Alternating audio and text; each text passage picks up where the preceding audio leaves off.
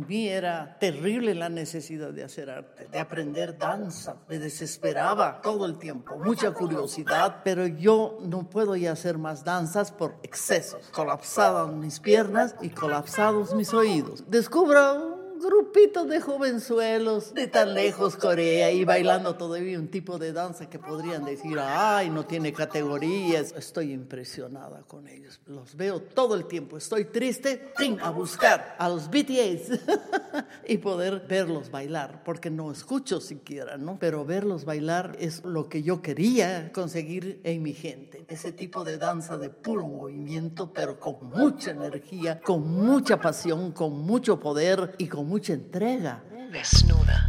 Lengua desnuda. Lengua desnuda. Lengua desnuda. Primero que nada quiero eh, agradecerte por tu pasión, tu amor. Estoy muy, muy intrigada sobre ti, sobre toda la vida que has tenido. Gracias por recibirme en, tu hermosa casa. Em, deseo comenzar, a ver, ¿qué es, ¿qué es lo que te llamó a la danza? Mira, mi mamá bailaba, tenía una prima que era bailarina en Chile y a mí me gustaba muchísimo moverme, no sabía siquiera qué es lo que hacía, pero me movía mucho, escuchaba música y me ponía a mover desde chiquitita, eso me cuenta mi familia, ¿no? Y he pensado desde ya, cuando he tomado conciencia, de que no hay arte más bello que la danza, para mí, ¿no? La danza es algo que no solo es bella por lo que uno hace, sino porque también es terapia. La danza, aparte de ser un arte bello, es terapia 100%. Entonces, eh, me he dedicado a aprender la danza desde muy chica. No habían maestros en mi época aquí entonces sufría mucho por eso, pero en cuanto pude, en cuanto pude, me fui al extranjero a estudiar. Pero entonces, cuando tenías cuántos años te llamó esto? ¿Por qué la danza? ¿Por qué no piano, canto, artes marciales? O sea, ¿por qué? ¿Qué pasó? lindo. claro, hubiera podido ser ópera o lo que fuese, ¿no ves? ¿por qué danza? Danza porque, como te digo, mi mamá danzaba mucho. Y ella me enseñó, recuerdo, la primera parte de mi vida, me la pasé bailando charleston. Es lo que me enseñó mi mamá. Yo la veía ella y se veía hermoso. Entonces empecé a gustar mucho. Lo primero que hice fue bailar charleston y en el teatro también. fue genial eso. Y tenía una prima que enseñaba en Chile y yo siempre la he admirado por, por ese amor tan grande a la danza que tenía. Y yo que realmente no podía estar quieta, tenía que moverme. Entonces, ¿qué mejor arte que la danza para las personas que se mueven tanto? Así que ese fue mi comienzo, muy inconsciente, ¿no? Todavía. Más o menos, ¿cuántos añitos? Desde de gustar de la danza así unos cuatro o cinco años. No, no recuerdo antes qué más hacía, pero desde esa edad. Entonces yo quería entrar a una academia, pero aquí no había. ¿A tus cinco años querías entrar a una academia? Sí, ya quería. ¿Y empezaste a bailar tú sola por ti mismo, así a improvisar? ¿Qué, te, qué, qué sensación, quiero preguntarte algo extraño, qué sensación física si, ¿Cuál órgano de tu cuerpo? Yo sé que la danza es total, pero ¿hay algún órgano que quema por dentro cuando tú danzas? El estómago, el corazón, eh, aquí, el cuello, las piernas. O sea, ¿hay, algún órgano interno que te quema? Mira, que yo sepa, mi cuerpo entero ardía cuando bailaba. Era, entero. No sé Qué exactamente. No, porque yo, yo como cantante quema y en una forma hermosa es literalmente de mi estómago hasta aquí. Es como y hasta mis, es como, una, como que tengo unas alas de fuego, así es como se siente. Qué lindo. Y lo tuyo quemaba todo. hermosa artista, Dios Ay, gracias, mío. no, no, nada, no, nadie. Única. No, no. Eh, y ¿sabes qué? Difícil el mundo de la danza. Es Sobre muy difícil. todo en nuestra tierra. He sufrido muchas cosas. He pasado por muchas cosas pero he seguido adelante y he dicho, sea como sea, aunque tenga que bailar solita en mi casa, y yo sigo adelante con la danza. No podía dejarla, no, imposible. Y como te digo, no había un lugar donde aprender porque yo ya tomaba conciencia, todavía no estaba en colegio, pero como mi mamá me mostraba los pasos del Charleston, entonces yo decía, tiene que haber algún lugar donde me enseñen más cosas. No tenía una idea exacta, pero no había. A los 12 años comencé, me acuerdo muy bien, con doña Lilita Arzabe. Ah, en, Aquí. Con la Lila, claro, la profe del Laredo. Sí, también. un amor de persona. Sí. Tengo un recuerdo maravilloso de ella, la quiero mucho, una mujer muy, muy capaz. Ella fue mi primera maestra, ¿no?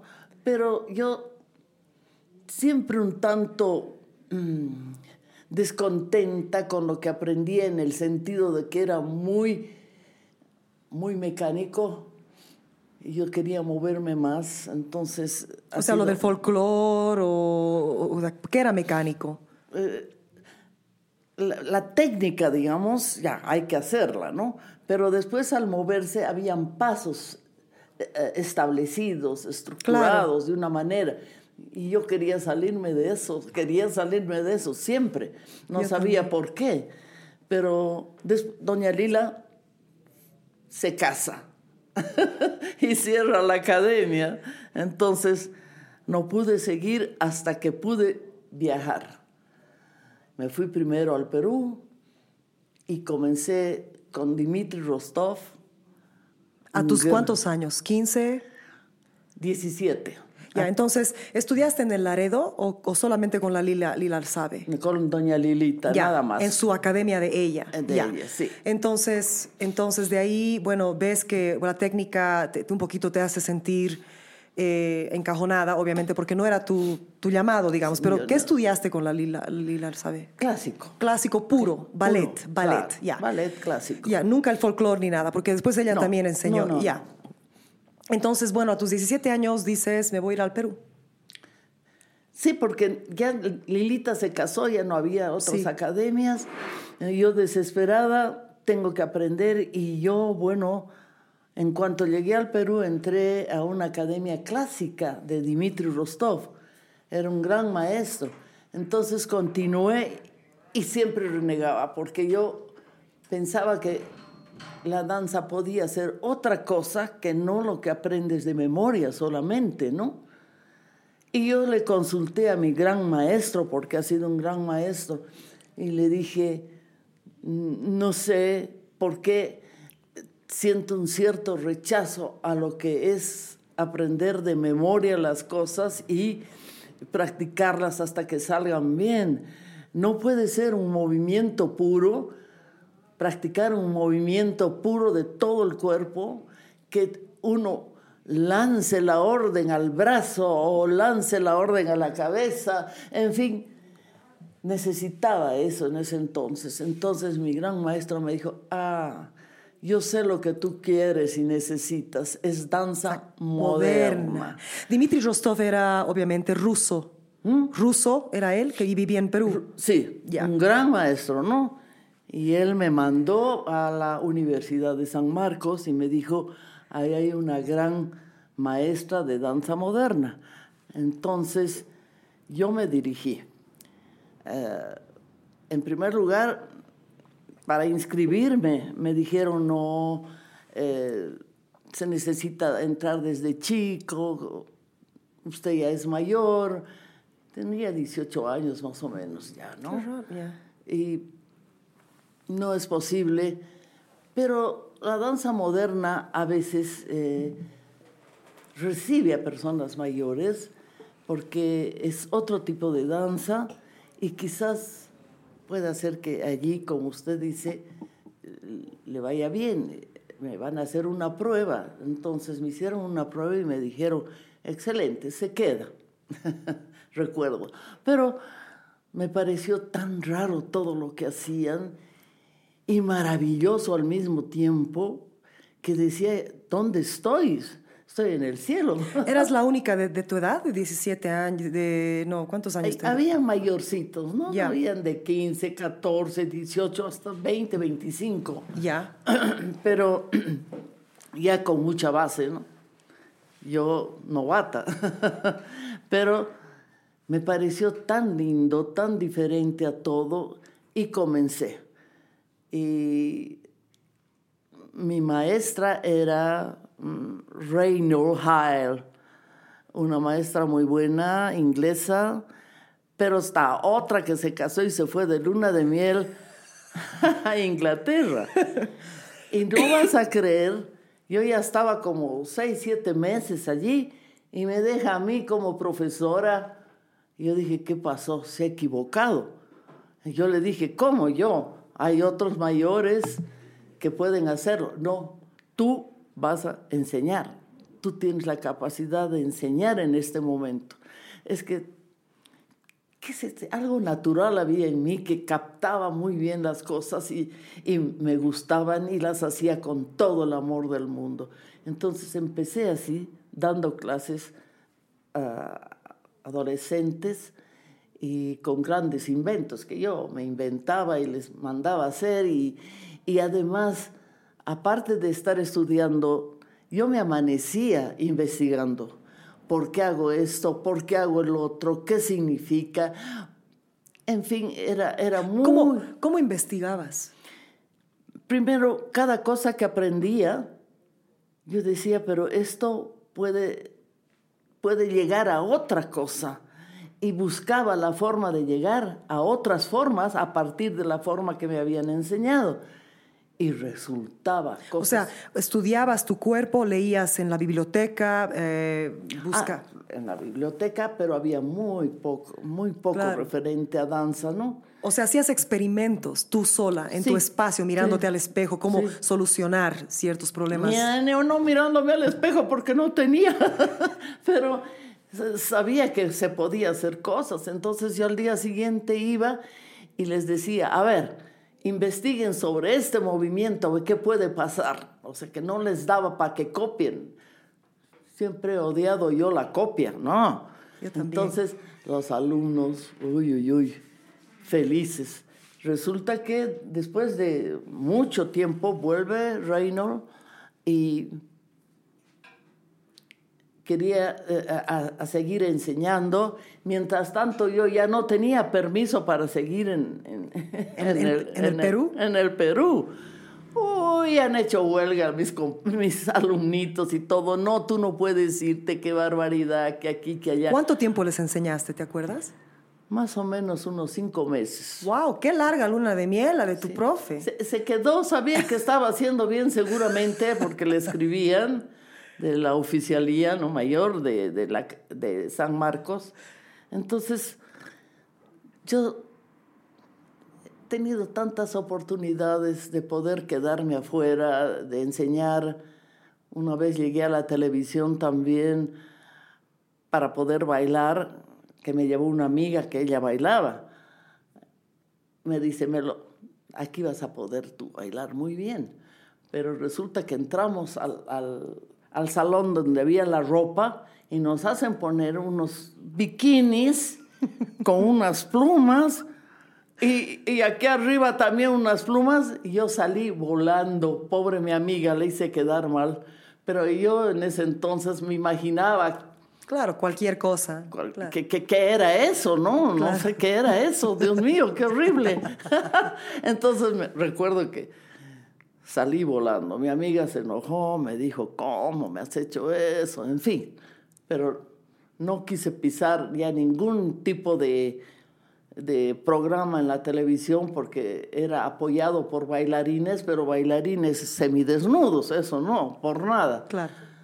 Seguí haciendo moderno, pero en total con unos meses de diferencia he llegado a estar eh, casi cuatro años en el Perú, ¿no? ¡Wow! Pero no seguido, primero dos y después me vine aquí, pude salir, tuve el permiso y demás y volví.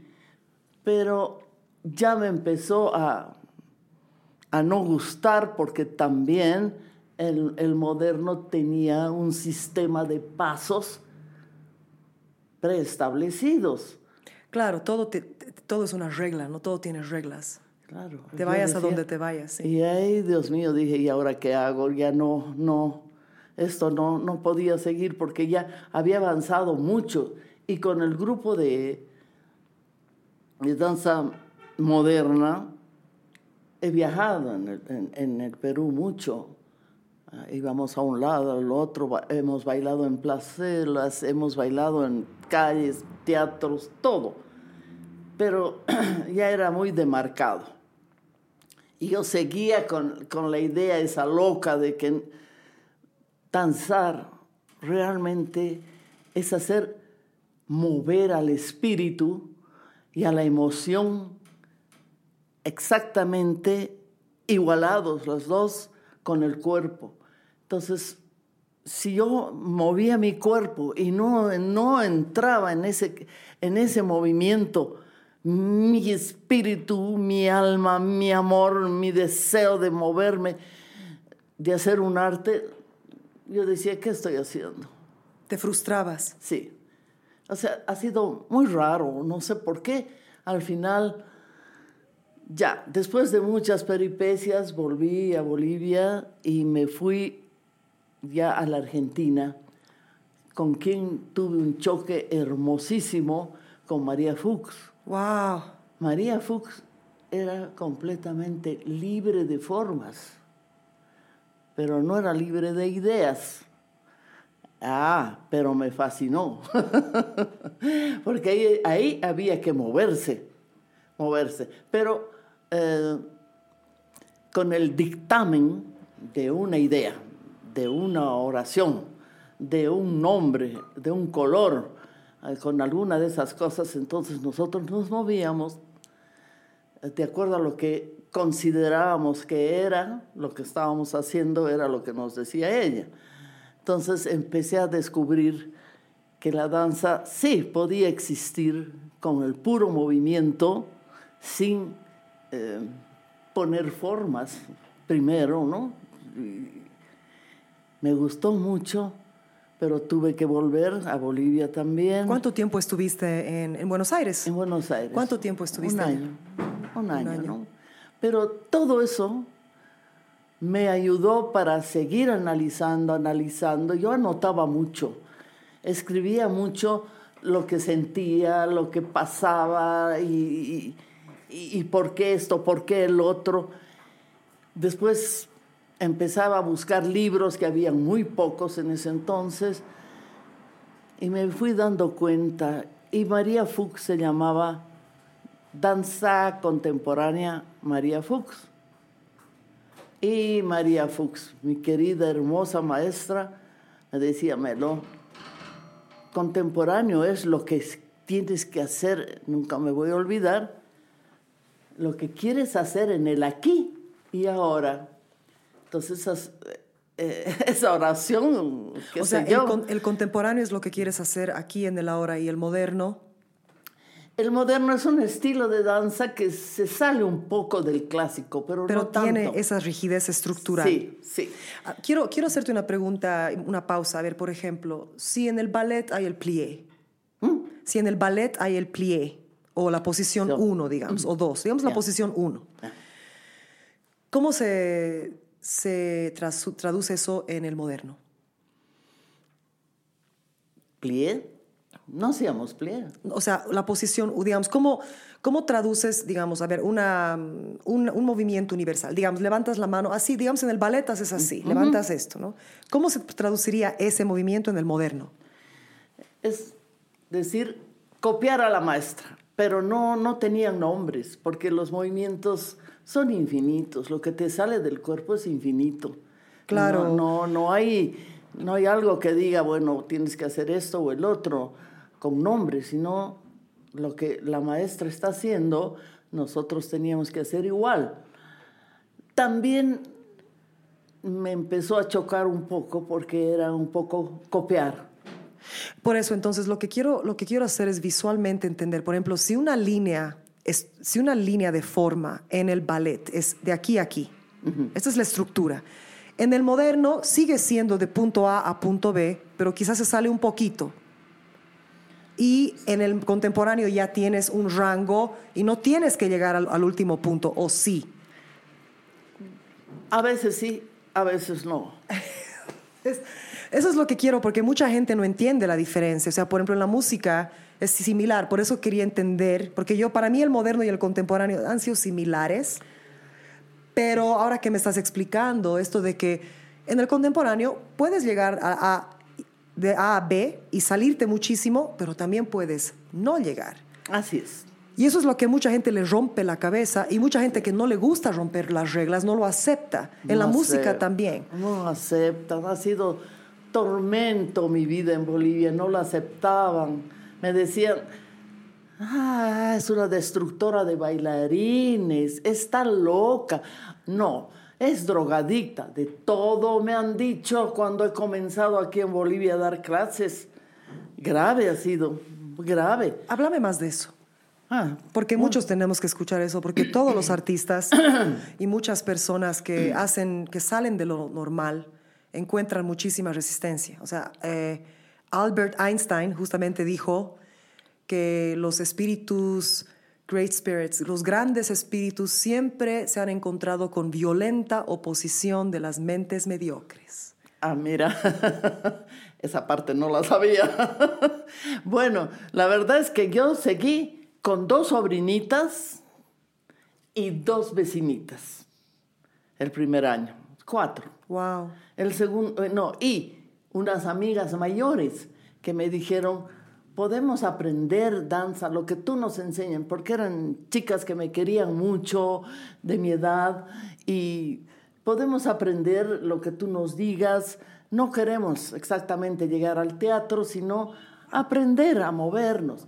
Entonces yo empecé con seis de ellas. Y en todo este tiempo la gente te hacía la guerra, te insultaba, no, que no creían en ti. De- en, de- en- la academia, no, todos me querían mucho. No, pues, pero afuera, claro. Afuera seguía la guerra hasta el día de hoy.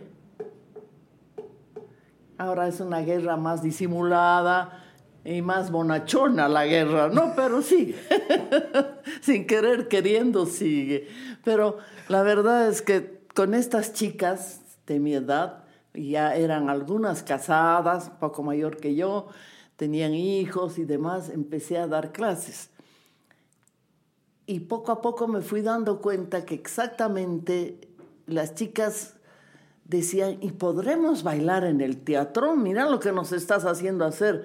Entonces, tan, dije yo, voy por mal camino, porque la terapia no puede, no puede infundir en ellas el deseo de ir al teatro, porque para ir al teatro se requiere de muchísima entrega, Y sacrificio, sacrificio, habilidad, talento. talento. Entonces, eran señoras, gorditas, algunas, otras jovencitas nomás, y bueno, entonces dije no, empecé a investigar cómo podía hacer terapia realmente para eh, darle, como, como se dice en la parte de ejercicios, mezclado con lo de la danza, eh, ejercicios que puedan mejorar su cuerpo y su vida y sus emociones también. Entonces me costó mucho, pero estudié porque no solamente es bailar y ah, dar una técnica de danza y decir danza terapia, absurdo. Es, hay que hacer algo muy especial con el cuerpo de esa gente y con el espíritu de esa gente, es decir, encaminarlas hacia un mundo de, de, riqueza, de belleza artística, sin embargo, a un mundo de sanación para el cuerpo, de, de darle vida a ese cuerpo, de mejorar ese cuerpo también. Entonces, estudié mucho, trabajé mucho en, en las formas y las chicas felices con todo eso. Pero con el tiempo, porque va cambiando la gente, ¿no? Con el tiempo, de nuevo querían otra vez, ah, podemos llegar al teatro, bailar. Chicas, vamos a bailar aquí en la academia, delante de toda su familia y amigos, pero al teatro es difícil. ¿Tú crees que esta cuestión de que ellas quieran llegar al teatro en cierta forma te daba miedo por tu perfeccionismo? Claro. Uno, una de las razones. Y dos, dos Dos, es que tenían que tener cierta habilidad, y nivel. nivel, es decir, natural, eh, que se vea bonito, Claro. porque ellos, digamos, podían no saber exactamente qué movimientos hacer, pero cualquier movimiento que hagan, que se vea lindo, que, que llegue. No había eso, no había. Y te daba miedo que la gente hable mal de ellas, las destruya, las haga sentir mal. Claro. Claro, obviamente. No, eh, no, y además la responsabilidad de llegar a un teatro, primero, segundo, en nuestra tierra que ha sido tan criticada y tan menospreciada. Entonces, no, no, dije, no, van a empezar mal del contemporáneo, van a pensar que es un tipo de danza no artística. eh, sufrí por esa, por esa situación también, porque en contemporáneo pueden de vez en cuando bailar una gordita, bailar Claro. una persona mayor, eh, todo, Claro. pero siempre y cuando que emane de su movimiento Claro. un, un estado de emoción para que llegue al público una emoción, sino para qué mostrarlo. Mostrar pasos aprendidos de memoria o movimientos sin vida no tiene sentido. Tiene que ser la persona muy especial para que pueda mandar eso al público. Eso es la cosa.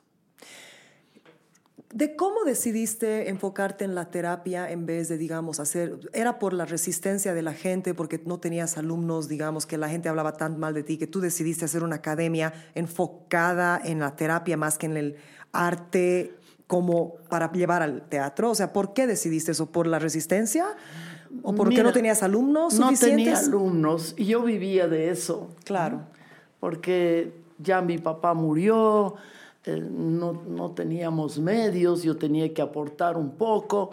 Entonces, eh, más que nada, por el perfeccionismo que tenía yo, que me ha martirizado toda la vida, porque no debe ser así una persona, y yo lo reconocía, pero no podía, no podía. No podías cambiar. No podía, tenía, tenía que ser como debe ser, si no, mejor no, porque un arte es para alegrar la vida de las otras personas, darle impulso de vida a otras personas, darle qué ilusión de ser felices, mm, tanta cosa. El arte Sí. para mí siempre ha sido algo muy hermoso, muy especial.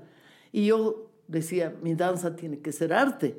Pero yo empecé con, con terapia porque la mayoría eran mis amigas y aceptaban y venían.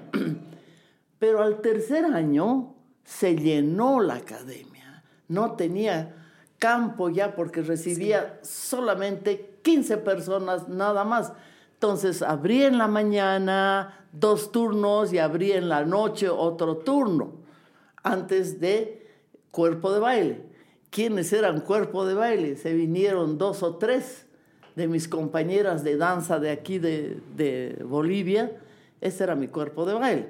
Pero yo les decía, tienen que estudiar años. O si sea, el cuerpo, el, el cuerpo de baile eran los, las tops, tops, las que más talento tenían, con las que podías llegar al teatro. Sí, eh, en realidad eran las que más estudio tenían en ese entonces, eh, que tenían habilidad y, y- y tenían sentido de, de arte Sí. y además físico, ¿no? Claro. Un físico. De bailarina, sí. Yo luchaba con eso, porque yo sé que se puede gorditos, Sí. flaquitos, peticitos, eh, qué sé yo Claro.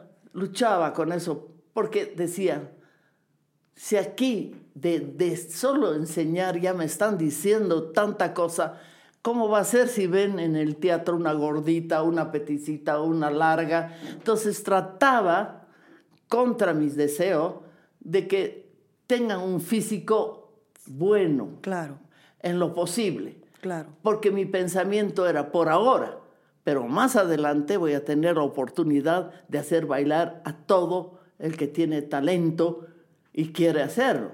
Entonces, Claro, era como una entrada, es como los artistas que quieren enfocarse en jazz, pero para ganar plata y que les vaya bien y que los acepten, tienen que hacer otro rubro por un tiempo. O sea, entiendo tu enfoque. Está- era- fue inteligente eso por la cultura, porque si no, no tuviera, o sea, hubieran destruido a tus alumnos, ¿no? es verdad, pero mucho sufrimiento. Mamita, no sabes. Qué manera de luchar, por favor. Con la gente ha sido muy grave, con los de cuerpo de baile lo mismo. Luego vinieron algunos bailarines, compañeros míos de antes también, aparte de los tres que tenía ya, quisieron pasar clases conmigo y saber cómo es el moderno. Pero esas personas me hicieron mucha guerra, muchísima. Yo les dije, pero chicos, ustedes han venido aquí a saber de qué se trata este tipo de danza. Entonces, ¿por qué se resisten? ¿Por qué me dicen todas estas cosas? Por favor, si no quieren recibir este tipo de enseñanza, No pueden vengan. irse, no Claro, vengan. Claro. Y más o menos así fue. De ahí quedó uno solo. Se fueron. Porque además me dijeron, tú haces las coreografías perfecto, pero nosotros vamos a ver cómo están hechas las coreografías, si son buenas o malas para llevar al teatro. ¿Qué? Claro. No, gracias.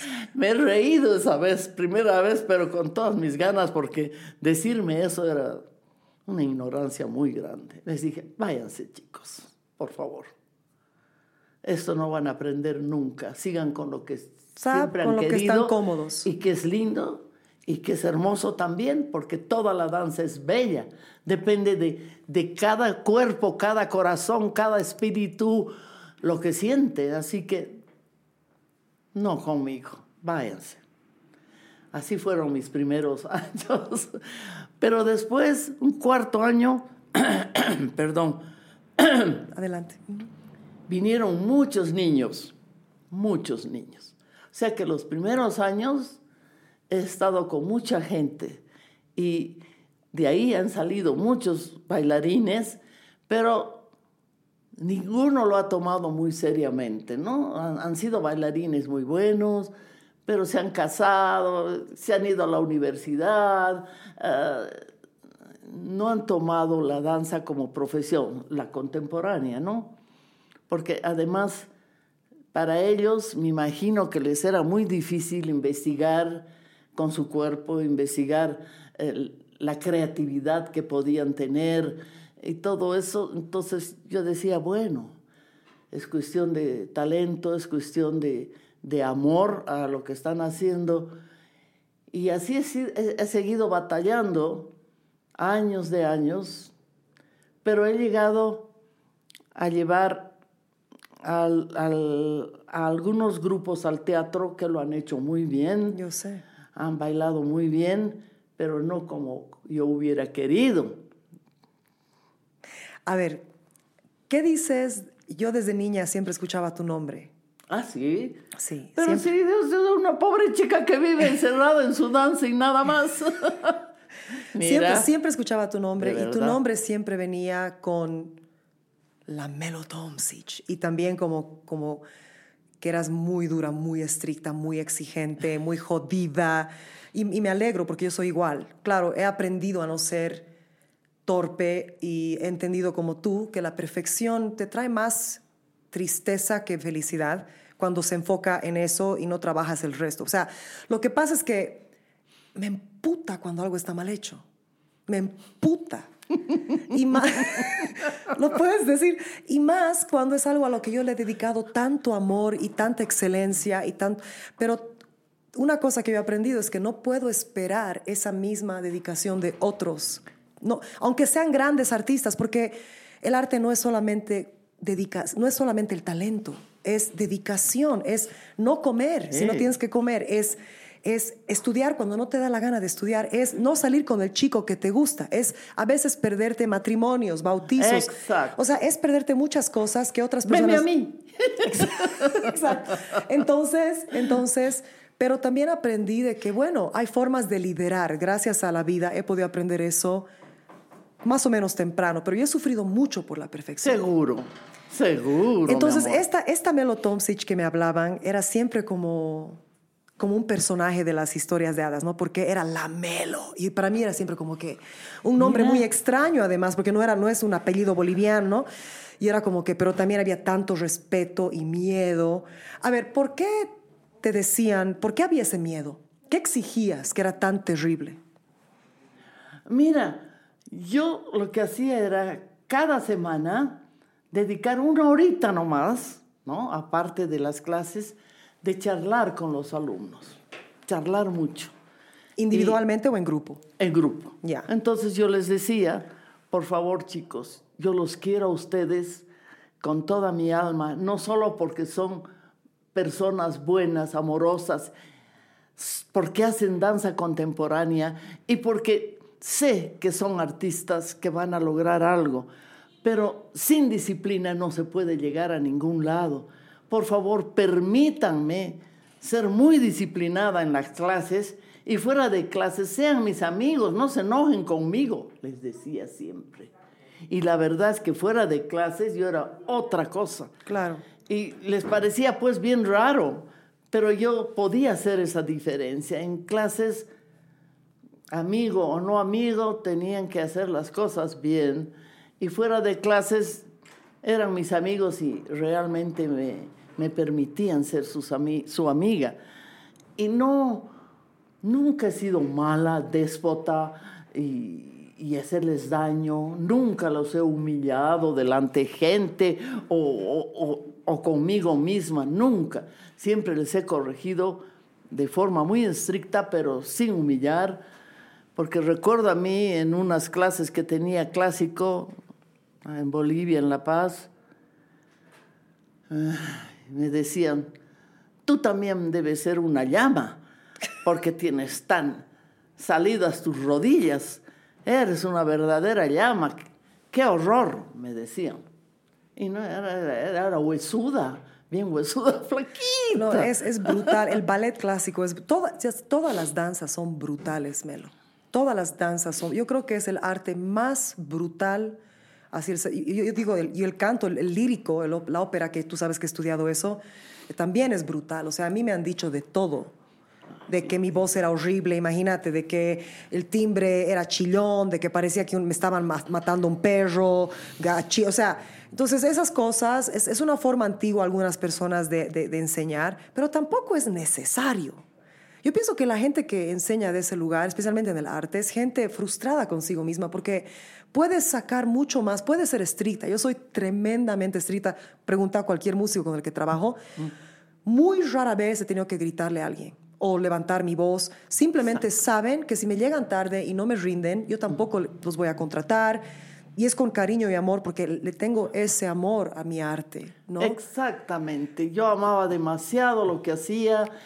Ellos ponían todo su esfuerzo y yo me daba cuenta de que por más de que les diga, les enseñe cómo eh, deberían ellos investigar y, y aprender, era muy difícil para ellos. O sea que aprendí a aceptar hasta donde ellos podían llegar. Regresando a ver a lo de la disciplina, por ejemplo, ¿qué exigías? Dame un ejemplo. Mucha gente que no sabe de la danza en otros países también que no son de esta disciplina, o sea, de este, de este género.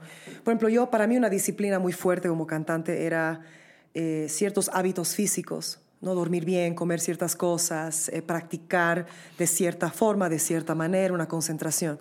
Dame un ejemplo, digamos, algo, algo técnico. Mira, lo que primero que yo pedía a, a la gente era que ponga fuerza en lo que hacen, fuerza, es decir, una energía interior.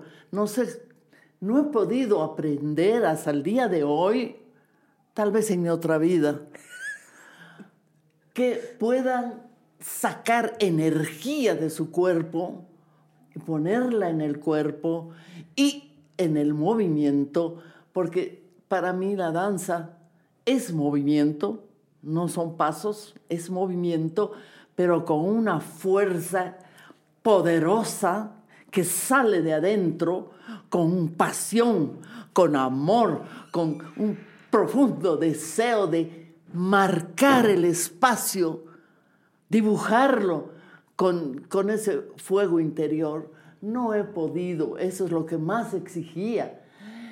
Yo sabía que se daban enteros, pero no, no se ha logrado eso. ¿Tú no crees que uno nace con eso? ¿Qué? ¿Tú no crees que uno nace con eso, que no es posible realmente? Al final he tenido que aprender a aceptar eso, que uno tiene que nacer con esa pasión, con esa cosa tan fuerte para poder poner en el espacio. El espacio para mí es como un lienzo. Hay que dibujar en el espacio, hay que sentir la, la- pintura que estás haciendo con el cuerpo, no con la mano y una brocha, sino con todo tu cuerpo. Eh, Estás marcando en el espacio, tiene que salir fuego de ese espacio. Ah, difícil, muy difícil. ¿Cuál ha sido la época de oro para ti, para tu academia, para tus alumnos, según tú?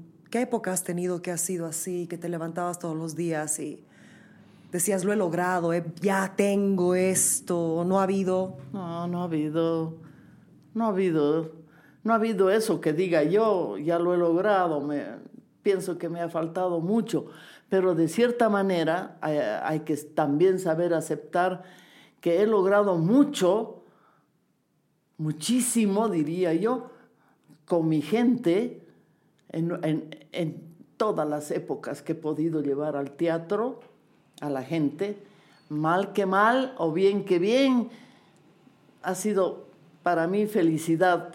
Yo sabiendo que no era exactamente lo que quería, como te dije al principio, pero era algo y ese algo costó mucho trabajo, mucho, mucho. He, he tenido alumnos muy buenos, pero después se han ido a la universidad porque hay una edad, ¿no? Hasta los 17, 18 años donde son apasionados de la danza y después, como la danza en Bolivia, sus padres a la universidad, listo. Entonces, porque ¿quién vive de la danza aquí? Nadie. ¿Por qué tú has podido vivir de la danza? Eh, porque me entregué totalmente. Para mí no había otra cosa en esta vida que la danza, entonces tenía que seguir con la danza, aunque tenga un alumno. He tenido temporadas que me he quedado con dos alumnos, temporadas que tenía hasta 100 alumnos, temporada que tenía 10 alumnos, así. Entonces, he aprendido, digamos, a, a sobrevivir, porque además a la mayoría de los alumnos los becaba. Yo feliz porque se entregaban mucho, eran muy buenos, qué sé yo, yo los becaba, porque tal vez no podían también ellos eh, pagar y yo cobraba muy poco además, pero con lo poco que he tenido he sido muy feliz.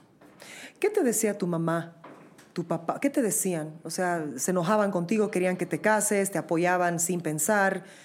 Se, ¿qué, qué- lo que está diciendo la gente? ¿Que eres una drogadicta? ¿Que eres una loca? O sea, o sea, ¿qué te decían? Quiero No, saber. Ya, ya no tenía papá, Ya. Mi mamá ya estaba muy viejita.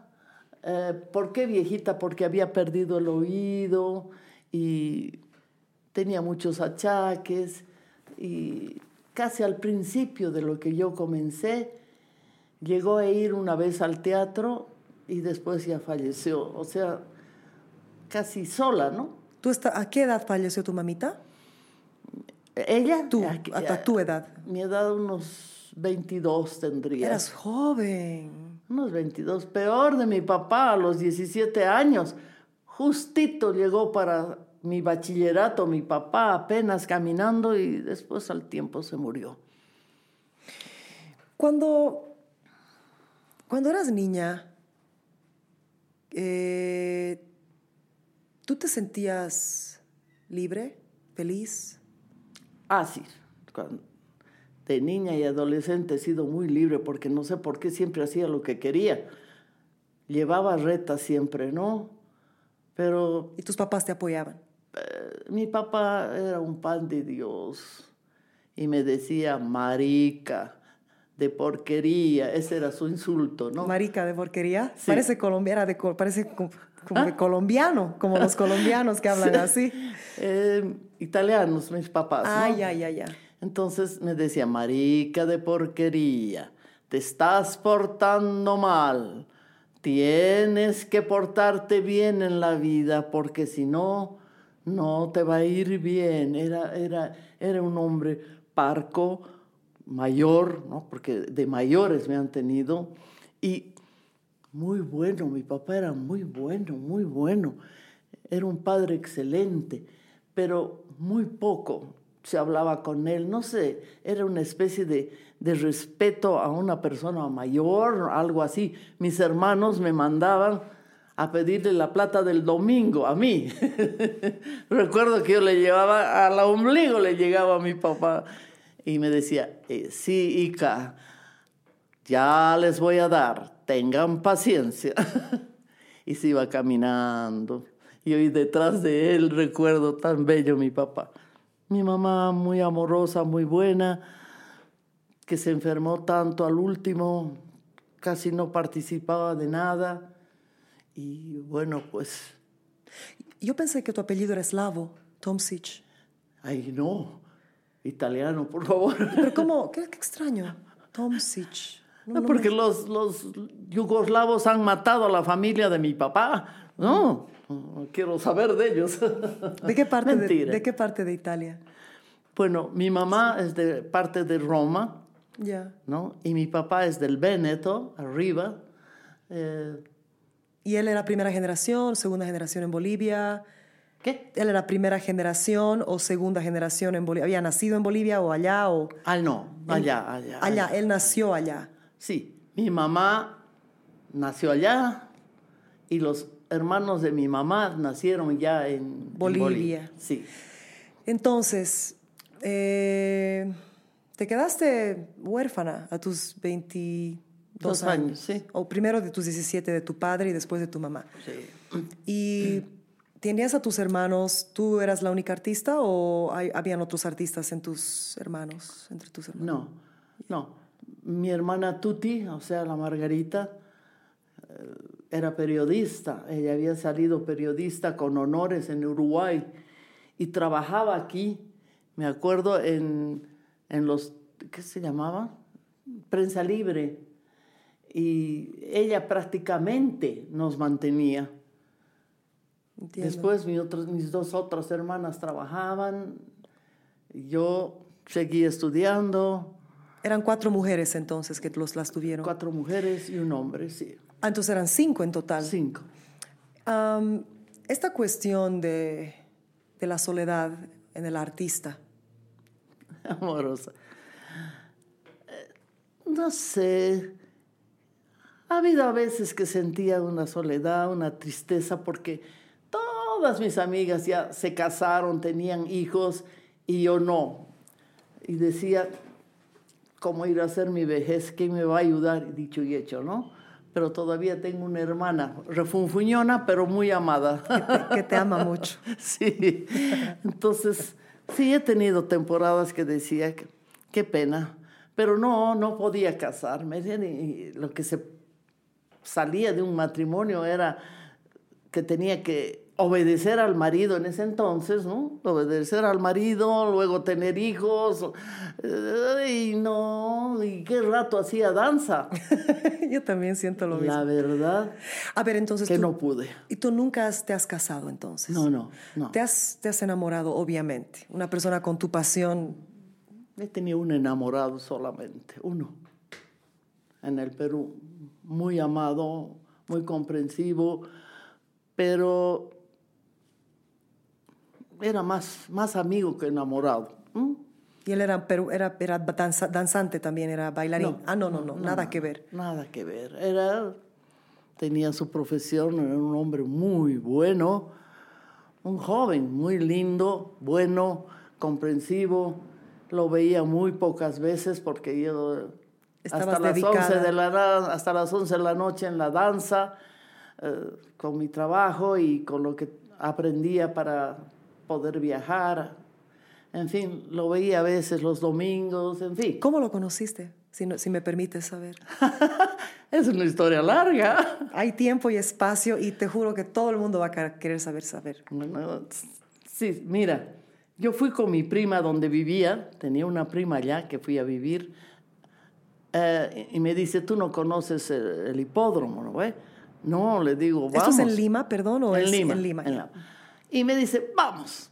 Entonces nos vamos a- en, en, en ómnibus, ¿no? Nos vamos al hipódromo, todo. Y ella me iba contando que aquí, que allá, que los millonarios entran al otro lado y la gente común entra a este lado, que vamos a entrar nosotros porque es caro, qué sé yo, esas cosas, ¿no? Allá decía yo.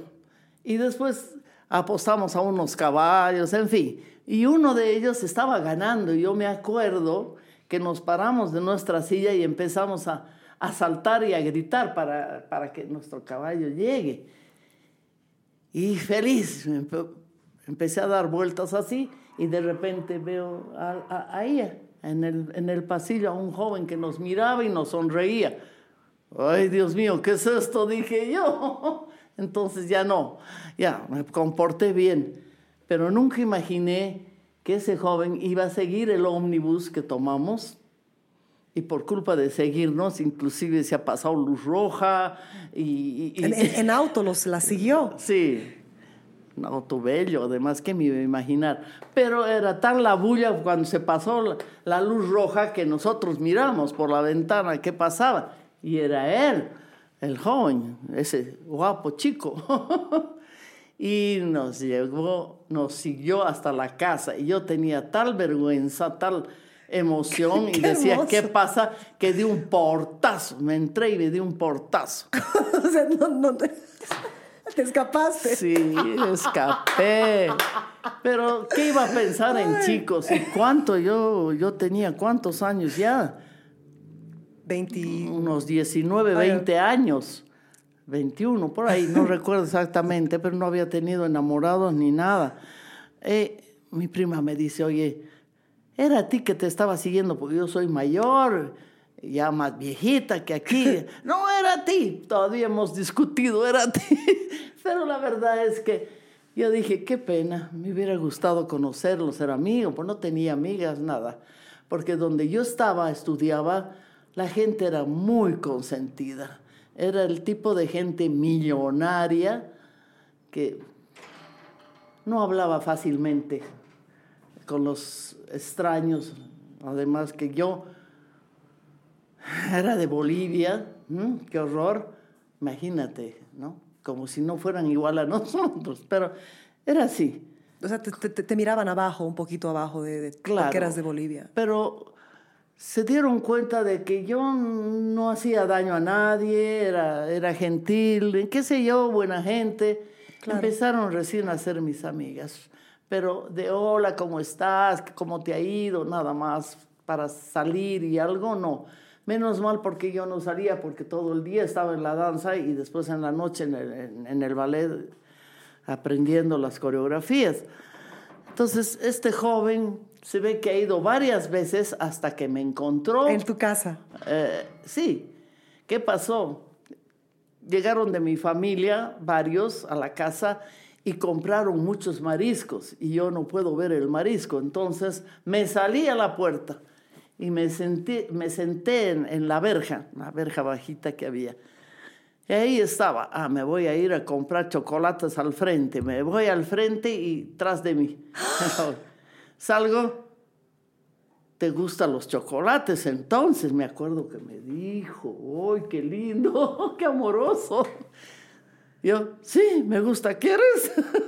¿Qué iba a decirle? No Estabas con miedo, claro. Entonces nos sentamos ahí en la verja los dos y me dice, ¿sabes qué? Voy a venir siempre a visitarte. Voy a pedir permiso a tu mamá o a tu papá, así que voy a, voy a tocar el timbre para hablar con ellos. ¿Qué?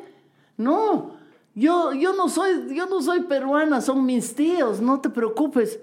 Yo soy mayor, no, no hay necesidad de hacer eso. Y él me dijo, bueno, entonces somos amigos desde ahora. Sí, ese fue el, el primer encuentro. Además que me tomó tan de sorpresa que yo lo único que pude fue contestarle con educación Claro. y hablar bien. Un bandido, pues. Era la única manera de que yo podía acercarme. Pero fue genial, fue genial. Venía casi siempre a buscarme para ir a almorzar o muy tempranito o venía tarde en la noche que hablábamos un poquito. Los domingos a veces salíamos a pasear, o sea, lo veía muy poco en realidad, porque yo vivía, imagínate, en el Callao y él vivía en Lima, en Miraflores de Lima, muy lejos, pero venía. Y así hemos estado mucho tiempo y cuando me dijo, bueno, yo creo que deberíamos casarnos, casi me muero del susto. ¿Qué? ¿Cuánto tiempo estuviste en noviazgo con él? Antes de que te hable del matrimonio. Dos o tres años hemos sido amigos. Y él me dijo, deberíamos casarnos. Y yo, ¿qué cosa? Imposible. Y yo le dije la verdad, mira, imposible, yo no puedo casarme por muchas razones. En realidad tengo que volver a Bolivia, a mi tierra, enseñar eh, moderno.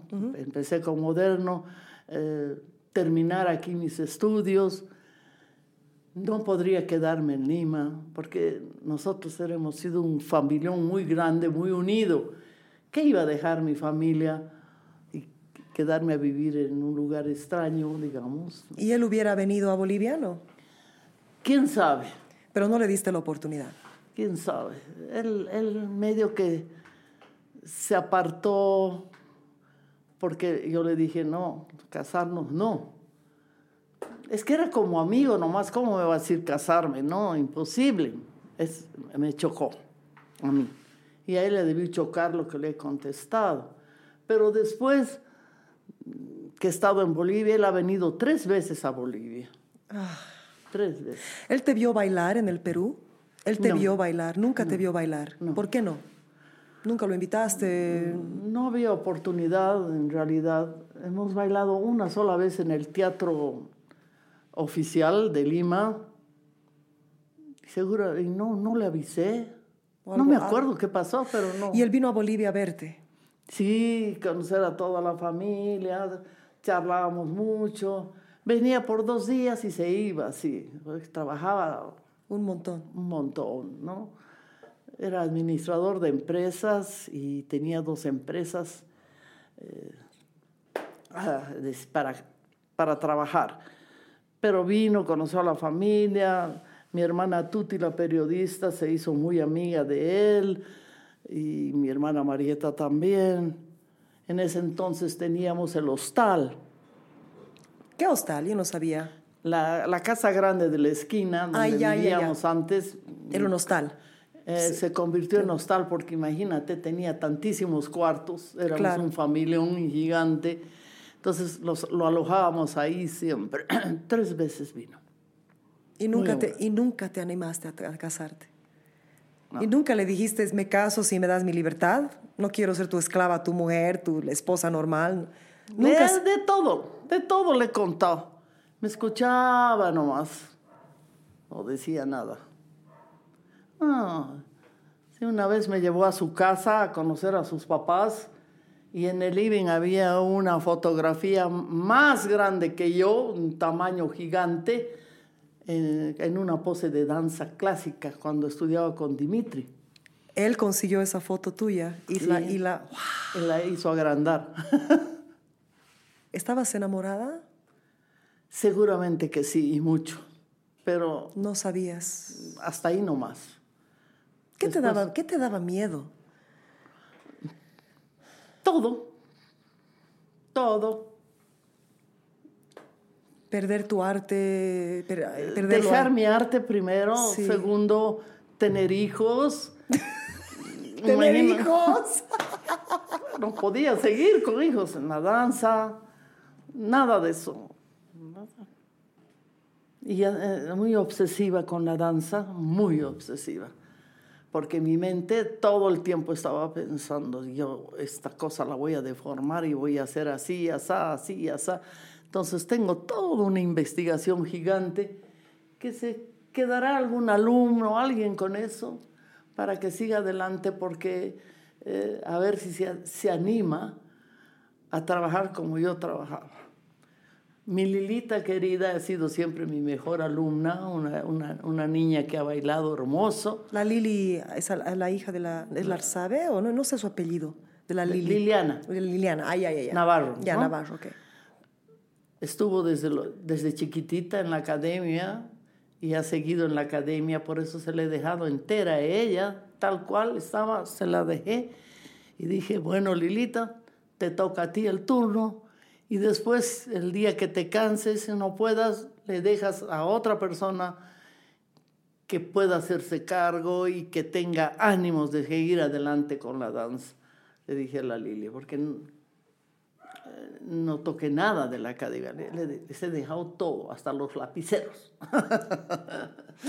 Pero sí, la Lilita es un amor, hace bien las cosas, todo. Es la que más se ha acercado. A lo que tú, a tu visión. Sí. A ver, esta, esta obsesión que tú sientes, que yo siento que es una gran, eh, es, un, es un elemento de la gente geni- genia, que se dedica a algo full, ¿no? Por ejemplo, eh, Albert Einstein, dedicado totalmente a descubrir los misterios del universo, ¿no? Y la física, eh, mucha gente que se especializa en lo que hace, este mismo Nikola Tesla, ¿no? Eh, ah, o sea, no, no Nikola Tesla, sino toda la empresa, todo lo que es la persona que está liderando eso. Es una obsesión. Yo obsesionada con la música. Muchos amigos músicos, grandiosos genios, viven, respiran, se levantan. Es casi como una abnormalidad mental, porque te levantas y no piensas en comer. Tu mente está obsesionada con descifrar una solución a un problema que percibe. Por ejemplo, tú acabas de decir, estábamos hablando de esta pareja que tuviste o amigo, lo que quieras decir, y dices, no, ¿cómo me voy a tener hijos? Yo me levanto y lo único que pienso es, tengo esta idea, esta forma, y cómo descifrarla, cómo deformarla, cómo encontrar. A una persona que no tiene esa, ese desorden mental o ese don, digamos, no, le- no entenderían cómo te va a importar más descifrar este misterio que está en tu mente, en tu alma, que casarte o tener hijos. Y me encantaría ind- indagar en, en eso mucho porque es un, es un desorden, se le dice, ¿no? Pero en realidad es un don, ¿no? Que existe, que te, que te da un hambre extraña para solucionar un problema. Cómo fusionar la ópera y el folclore, cómo fusionar el jazz y el rock and roll, cómo esta forma línea, esta línea perfecta, destruirla para hacerla más bella, ¿no? ¿Qué puedes decir de eso? O sea, ¿qué sientes cuando tú has estado obsesionada por algo? Te levantas con esta, este pensamiento, lo llevas a la academia este pensamiento, haces que tus alumnos trabajen las formas para llegar a tu visión. ¿Qué sientes cuando finalmente ves la solución? Bueno, aparte de, de- de sentirme semi-realizada, porque no he podido realmente conseguir exacto lo que quería, pero yo en la academia eh, he trabajado danza contemporánea con música folclórica, con música eh, de tango, con varias músicas. Claro. Es decir, toda, toda esa sensación auditiva que penetra en el cuerpo y te da sensaciones maravillosas, ¿cómo dejarlas a un lado? Yo no puedo. Así que muchas cosas he hecho con músicas eh, típicas, etcétera, etcétera, ¿no? Y lógico, y con músicas especiales y bien raras, otras cosas. Pero, por ejemplo, yo he hecho un violentango que, con eh, música de Astor Piazzolla. Y como gustó a la gente. Es que Piazzolla es magnífico. Sí, Es pero lo que bailamos nosotros no, no No era, pues, no era el tango que se, siempre se ve, sino la sensación de tango, ¿no? Que una que otra vez un- un- una cosita del tango como símbolo y, y fue muy lindo. Eh, eran dos mujeres, un hombre y era una, una bailada con una, con otra. al, al- al final termina con las dos, al final una se va y, y- y muchas apoyaturas, ¿no? Las, las apoyaturas son Sí. eh, que el hombre levanta a la mujer y qué sé yo, hacen cosas. uh, hasta pararse de cabeza. Ese violentango, qué chistoso. Mucho gustó a la gente. Después también hice otra con música nacional, muy linda, compuesta por el grupo Sabiandina. Mi amigo Alcides Mejía era un querido amigo de siempre, su esposa, y él y tocó hermoso la zampoña. Entonces hice un, un baile típico nuestro, pero no, no Claro, con los claro. pasos y, Claro. sino contemporáneo. Entonces, a ver, digamos, tú estás coreografiando violentango, tienes a sus bailarines y hay una apoyatura que no funciona en tu visión, no está funcionando, ¿no? Te vas a la cama esa noche, o sea, han practicado tres horas y hay algo de la apoyatura que no te, no, te sigues cosiendo, ¿no ve? Entonces te vas a tu cama Exactamente. y, y estás, o sea, ya has hecho tres horas, tus bailarines están hechos mierda, tú estás emputada, ya, ya, mañana nos vemos, pero tienen que... Llega y vas a la cama y dices, ¿cómo carajo arreglo esto? O sea, esta forma, por ejemplo, porque está haciendo la apoyatura, en papel es, es lo que tiene que hacer, pero no es lo que yo veo en el espacio que se tiene que expresar. Pero mamita linda, exactamente. Claro. No solo con eso, sino con todas las coreografías. Claro. Ay, Dios mío, decía, que le falta esto sal, que le falta eso alegría, que le falta emoción. ¡Qué vida! Entonces te ibas a dormir y, y- y toda la noche estás, ¿cómo Ah. arreglo? ¿Cómo arreglo? Entonces te levantas en la mañana, sigues con eso, estás yendo al mercado, cocinando, estás preparando tus clases y otra vez llegas al estudio. Entonces, ¿qué sientes el momento que de repente hacen la apoyatura después de un mes de ensayos y dices, ¡Ah! ya sé cuál es la solución? Es que tú levantes tu pie así y tú hagas tu mano así o tú hagas una- un gesto de la cara, ¿no? Sí. ¿Qué sientes en el momento donde ves la solución? Felicidad. En primer, en primer momento es una, una felicidad de haber conseguido lo que quería en ese instante, ¿no? Y además que salía bien, se veía bien. Entonces decía yo, esto vale, vale la pena mostrar, ¿no? Así, sencillo. Pero te imaginas tanto trabajo, noche y día, pensando en la danza, y tú sabes que a mí me dolía mucho porque eh, quería hacer quedar bien a la danza contemporánea porque durante 20 años no he tenido competencia. Yo sé. No hasta el día de hoy tampoco, pero ya hay contemporáneos, entre comillas, que no sé, ah, copian pasos de todo lado, ponen una música cualquiera y dicen contemporáneo. No, eso no es contemporáneo. ¿Cuán- cuán- Desde la raíz tiene que ser contemporáneo. Trabajar, eh, es decir, el, el maestro contemporáneo, porque para ser contemporáneo tiene que haber algo específico para enseñar, ¿no? No picotear, copiar de allí allá, con, ah, ese pasito, no, uy, mira ese, otro", y darle una técnica clásica, que es la que saben, y, y listo, no. Cada maestro contemporáneo tiene que tener su mundo. Está bien que yo repita lo mío, pero los otros no pueden repetir lo mío, tienen que hacer lo suyo. Tienen que evolucionar. Claro, tienen que hacer lo suyo, Es, si no... es importante tener una base clásica o moderna y moderna o moderna, las dos cosas o una sola para llegar al contemporáneo. ¿Es importante eso? ¿O no? No, se No. necesita. No. ¿Tú crees que el ballet más bien clásico, eh, no sé, es mi opinión, destruye el alma de la- del, del bailarín? Porque es, es tan exigente, No, no. Tan estructurado, no. Es un tipo de danza muy hermosa. es bella, es, Es bella. hermosa, ¿no? Y bueno, O sea, para llegar al contemporáneo, los, digo. eh, ah, ah, no pueden. Por no eso te digo. No pueden. ¿Por, por qué? Porque es muy rígido, ¿no? Lo que ellos han aprendido está tan marcado en el cuerpo que a la hora de, de que quieren crear algo, les sale esa sensación clásica. Que tal vez puede ser muy bonita, ¿no? Claro. Y aceptar una vez, pero no puede ser contemporáneo con la sensación clásica. Tiene que haber, tener una sensación libre, una sensación de, de movimiento creativo, libre. Yo he tenido bailarines clásicos en la academia que han ido a estudiar. Qué difícil les ha sido a los pobres.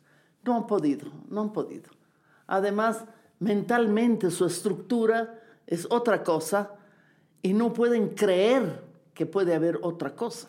Es porque el baile forja tu mente, como también la música, cuando eres muy niño, empieza a forjar tus formas de pensar, percibir al mundo, lo que está bien y lo que no está. Yo noto mucho eso en los cantantes clásicos. Es muy raro el cantante, bueno, ahora hay un poco más, es muy raro el cantante de música clásica que realmente hace bien al irse al mundo, digamos, porque tienen tantas reglas de todo, o sea, su mente está tan estructurada a lo clásico, es, eh, es bien fregado eso. Sí. Por ejemplo, yo quería un salto X, o sea, es un impulso hacia arriba como un disparo y que se suelte el cuerpo y, y, los brazos vayan donde necesiten o donde el impulso lo ha llevado. Saltaban y era siempre con, con su forma clásica. No podían, no, no daba pena. De verdad. ¿Qué opinas de la vida de Graham? A mí me encanta un poco la parte de que de mayor, ya más mayor que tú, creo. Ella empezó a estudiar arte, baile, creo. La rechazaban. ¿Qué opinas de su vida?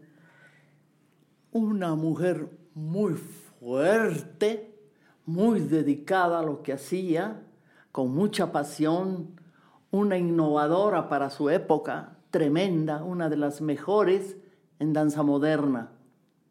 Contemporánea no, moderna. ¿Por qué hago esa diferencia? Aquí confunden, ¿no? A veces dicen moderno, a No. veces dicen clásico.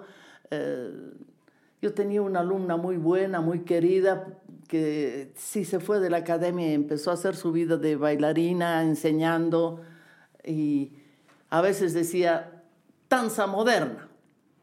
Después cambiaba y decía, no, soy contemporánea.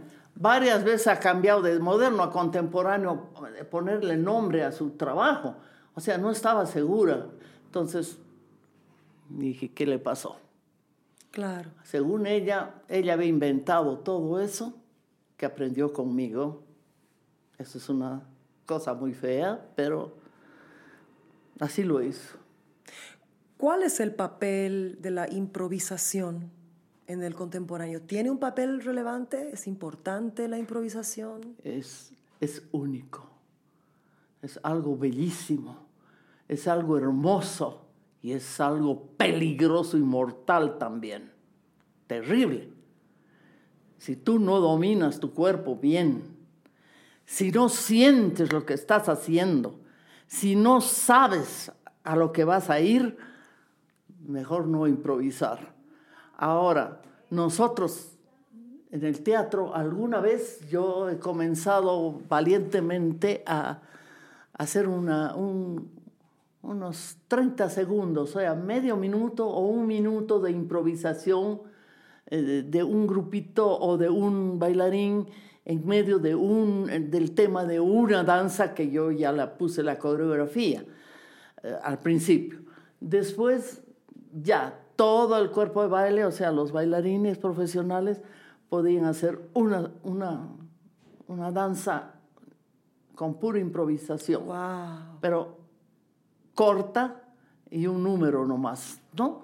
Porque es muy peligroso, muy peligroso. ¿Cuál es el peligro principal? Que se vea sucio, que se vea mal hecho o que, que no siga. ¿Cuál es el peligro principal de la improvisación en la danza?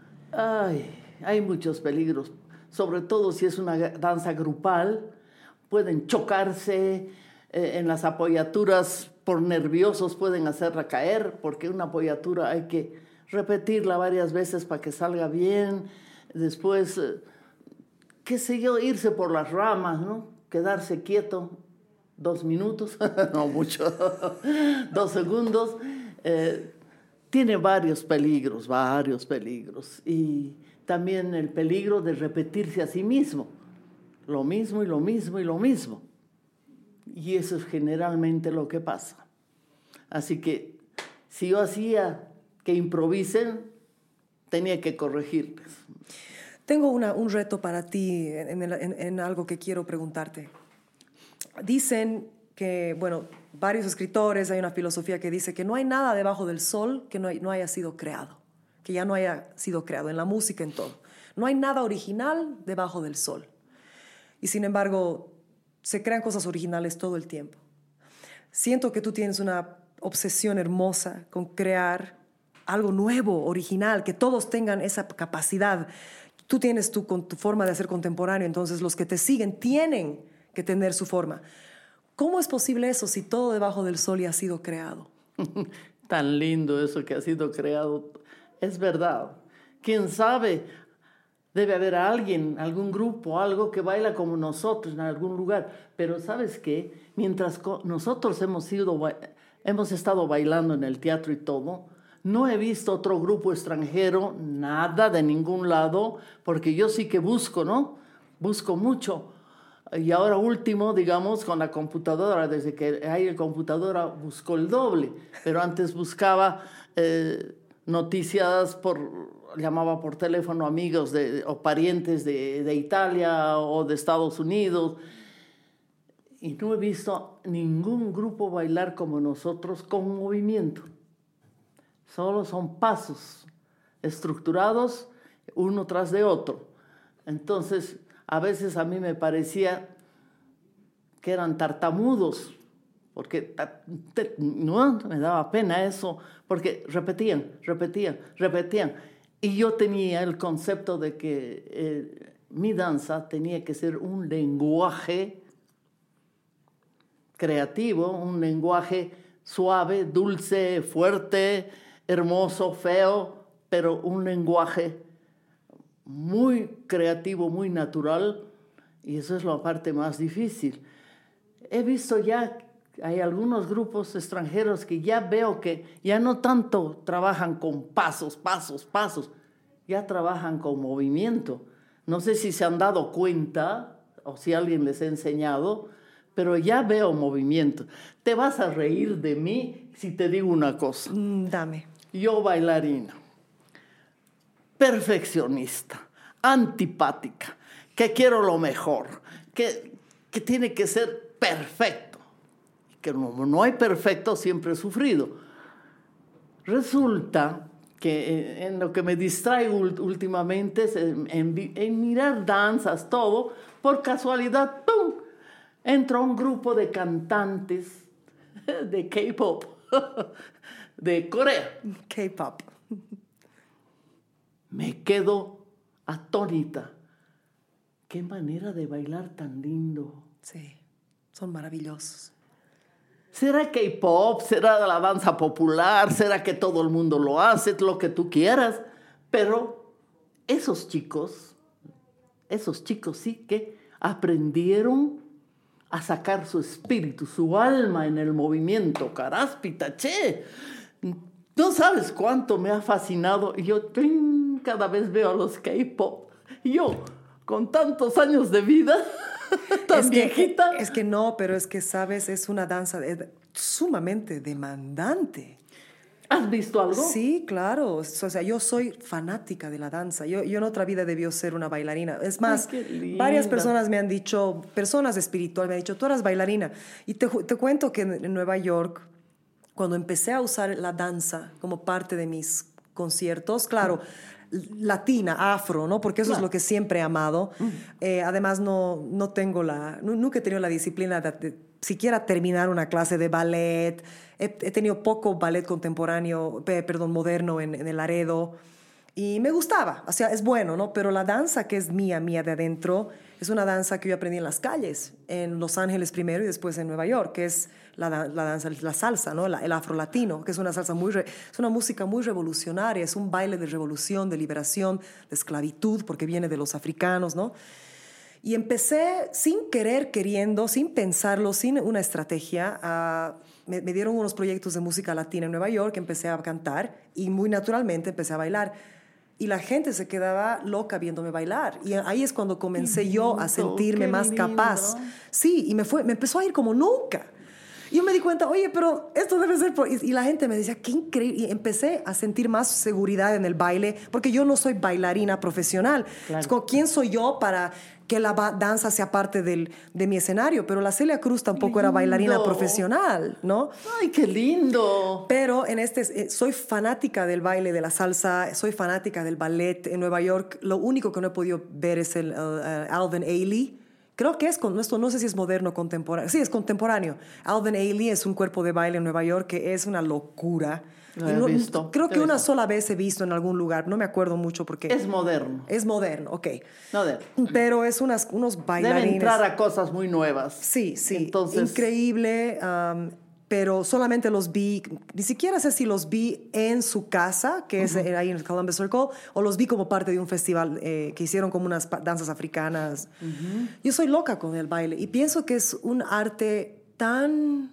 Yo lo admiro mucho porque es un sacrificio total, visual, auditivo, corporal. Por ejemplo, el- el canto también Claro. pero, mm, por ejemplo, muchos cantantes líricos son muy estáticos. Y algo que a mí me ayudó mucho, la salsa, que yo lo hacía bailando para divertirme, de repente empezó a entrar a la ópera porque lo que otros cantantes no podían hacer, yo podía. Por ejemplo, en el piso estás tirada, movi- moviéndote, te están violando, una escena, digamos, terrible de violación o una escena de amor o lo que fuese, y muchos cantantes, todo el cuerpo estaba así, pero... "Oh, no, no". Entonces, yo, yo lo hacía un poco más natural y mis directores me decían, es porque bailas, es porque bailas, porque sabían que yo bailaba para divertirme. Me decían, seguí bailando, nunca dejes de bailar, te va a ayudar mucho. Qué hermoso. Otros cantantes, como tú sabes, son así. Sí. Entonces yo soy admiradora tremenda del baile, tremenda. Y yo sé que es muy sacrificado. Por ejemplo, el cantante lírico tiene una vida hasta los 50, 60 años, puede seguir cantando, tranquilo, 70 algunos. El, el cuerpo del bailarín, no, el cuerpo no puede saltar tres metros, hacer una apoyatura con una persona, no se puede, ¿no? Es muy limitado su tiempo del bailarín y muy gigantesco su tiempo de estudio y de ve- investigación. Yo te cuento esto de este fenómeno. Ellos son los BTAs. Tú sabes, ¿no? ¿Has visto los BTAs? No. Bueno, cuando va- vayas a la... Voy a ver. por televisión o en el teléfono, son unos chiquillos. Loca soy por ellos, por lo que bailan. Toda mi familia me regala llaveros, me regala almohadones, me regala Y de- ellos son los- póster de los BTAs, imagínate. Son de. K-pop, son del De género K-pop. Eh, son coreanos. Es el mejor grupo del mundo de K-pop. ¿Por qué te gusta? El orden, la demanda. Ellos cantan, Sí. una maravilla. Son genios los siete jóvenes, son genios, porque ellos componen la música, ellos eh, inventan sus canciones, ellos lo hacen todo y encima bailan. Mira, yo no sé. Bueno, me imagino que sale el audio y no son exactamente que están cantando y eso es lo que sale, no sé, no estoy segura, pero son cantantes y los aman porque las letras de sus canciones son muy lindas, muy profundas, muy diferentes a todo. Ay, que, que me duele la cabeza, ay, no te vi, que tú sabes cómo Sí, son. ¿no? sí, lo que En existe. cambio, estos tienen unas letras muy profundas, muy lindas, muy filosóficas, en fin. Qué hermoso. Aparte de eso, digo yo, Dios mío, ¿cómo les has dado, los has dotado completamente? Porque lo que a mí me interesa, porque no oigo bien, no, sé, lo que bailan. Y son chicos que han empezado, han firmado un contrato a los 13, 14 años. Y bueno, ellos no pueden, esos contratos maquiavélicos que hacen en, en Corea son terribles. Ellos no, no, no, no toman, no fuman, no salen a la calle, no pueden tener enamoradas, nada de nada. eh, los 10 años del contrato son fabulosos para bailar. Eh, muestran un, un amor, una pasión cuando están bailando y cantando al mismo tiempo que no puedo creer, no puedo creer. Ah, ¿La has visto a Jennifer López bailar? Sí. ¿Qué te sí. parece? Bueno, es muy buena. pero muy común. No, es que ese tipo de, de- de canciones y demás Ah, es por las merecen ese tipo de canciones. danzas y todo. Ay, no, ay. en su tipo, en su En su estilo es muy bueno. baila muy lindo, bien. Y también la Shakira. A mí me encanta la Shakira. bella es la Shakira. Es muy genuina, es muy genuina. ¿Quiénes me han gustado, pero apasionadamente? Elvis Presley. Claro. No solo por lo que canta, por lo que baila. Lo que baila es todo, es todo. Era la locura en ese entonces porque ¿qué, está haciendo este? Elvis Presley. Eh, la, la Shakira. mm, Michael Jackson. Jackson, obvio, obvio. Michael Jackson y Chayanne. Madonna, Mm, No, no. No. no sé Eh. por qué Madonna me ha chocado. Está bien, Pero no sé. es subjetivo, no tiene que gustar. A ver, ¿quién más? Eh, Pero así de que, no, y ni siquiera es baile completo, y más, sino el tipo de movimientos Sí, que tienen es otra cosa. diferentes los cuatro.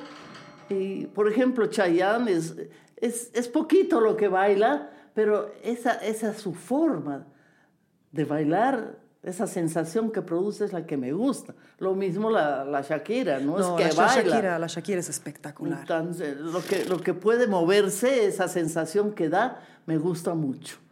¿Qué opinas de las, las vedettes, se dice? Las la- del México y del, del Caribe, estas bailarinas así como... mm, Ay, esta... Bueno, Celia Cruz no era eso, pero habían varias en su género que eran unas bailarinas, pero impresionantes. Claro, plumas, lentejuelas, más elegante. Sí. A mí No, me encanta la pluma y la lentejuela. Ah, sí, claro. es que- Es que eso es teatro, pues. me encanta. Pero yo, pobre, que estudiaba con Dimitri Rostov y, y irme a la, univers- a, a la, a la televisión, que él era enemigo de ese tipo de bailes, que me hubiera votado de uno solo, pues, de la academia. Es- ¿Tienes alguna bailarina de ballet favorita? María Ta- ba- bailarina de ballet favorita antigua. María María Taglioni se llama, una bien antigua. Taglioni. Taglioni, sí. Sí, no, casi todas las primas donas de, de la danza clásica, fabulosas. Pero no estoy de acuerdo con eso, la prima donna, porque las otras personas tanto han trabajado igual casi y por X razón, no podemos juzgar, llegan a ser primeras bailarinas una en mil. Sí. El mil está haciendo lo mismo y ni siquiera tienen que ser tan igualitas, pintarse tan igualitas, peinarse tan igualitas que parece una sola persona, no se distingue a ninguna otra más que a la primera bailarina. Nunca me ha gustado eso del clásico, he odiado profundamente esa parte. Yo Tan- también. De, tan- li- de lírico también, yo también. Es muy similar lo que pasa. ¿Sí? Sí, se sufre mucho, hay mucha, hay- llega una o dos, o sea, hay, miles que siguen haciendo, son increíbles cantantes, y, pero, hay, pero hay solamente algunos que realmente Sí, es- llegan. Es, la suerte, ¿qué será? No sé, pero no me gusta eso. El que ama la danza y está aprendiendo con un sentido, por una razón, porque quiere bailar en el teatro y se, y se mata estudiando, yo los hago bailar. La, la primera eh, función que he tenido ha sido, es decir, ya contemporáneo en la, en la academia, He puesto a las gorditas, he puesto a las que un poquito les fallaba, he puesto a todo el mundo para que bailen se den el gusto de saber que pueden bailar y que lo hacen lindo y que vale la pena. Claro, no era lo que yo quería siempre, Claro. pero bailaron y me, me dio más satisfacción, creo, que ver bailar bien el que hayan bailado gente que imposible que en otro lugar hubieran podido bailar. ¿Tú crees que te ha dado satisfacción de alguna forma porque querías contagiar esta obsesión amorosa que tienes? Ay, hija, sí, he querido siempre eso. Dios mío, que haya alguien, una, dos, tres, ya, nada. Bailan hermoso todo, pero no, no han podido contagiarse de mí. Por, por, por suerte, diría yo, porque para que formen otro tipo de, no danza contemporánea, sino otro tipo de técnica, encuentren, investiguen, porque hay que tener, tiene que estar sustentada por una técnica, no una técnica eh, clásica o qué sé yo, moderna y bailar contemporáneo. ¿Cómo es eso? No, no entiendo. Tienen que descubrir un proceso que lleve a lo que uno quiere. Ese tiene que ser un contemporáneo. No hay contemporáneos. Me, dirán loca otra vez, me dirán, qué sé yo, todo lo que me han dicho al principio, ¿no? Que yo era loca, que drogada y un montón de sonceras, que yo ni siquiera he tomado vino en mi vida. ¿De verdad? No, mentira, ya tomo un poco en, en alguna fiesta, ¿no? Pero ya tomé un poco. sí. Entonces, imposible, imposible que puedan hacer eso. Es, es que es, es duro. Además, vivir de la danza, si no haces eh, una danza popular, no vives de la danza. Hasta el día de hoy, mi danza es tienen miedo a llegar. Hay pocos alumnos, siempre. Pocos alumnos. ¿Es corporalmente más exigente que el ballet? Sí. ¿Por qué? Porque tú tienes que volver tu cuerpo una plastilina. No puede haber una sola parte de tu cuerpo que no la puedas mover de mil maneras, no de mil pasos. Mil maneras, diferentes entre sí. Y la combinación de un cuerpo que se está moviendo de una manera y de repente una pierna dice otra cosa, ¡zam! ¿no? O sea que sale al paso con otro movimiento diferente que puede descoordinar el cuerpo o bien la cabeza o un brazo o los brazos, no sé, es bien difícil. Entonces, aparte de una técnica que les ayude a volverse chicles, plastilina, hay la parte ya del movimiento en sí. El trabajo mío es encontrarse con cuatro elementos, encuentro con los principios. Es trabajar todo lo psicológico, filosófico de la danza, más el descubrimiento de, de mil cosas.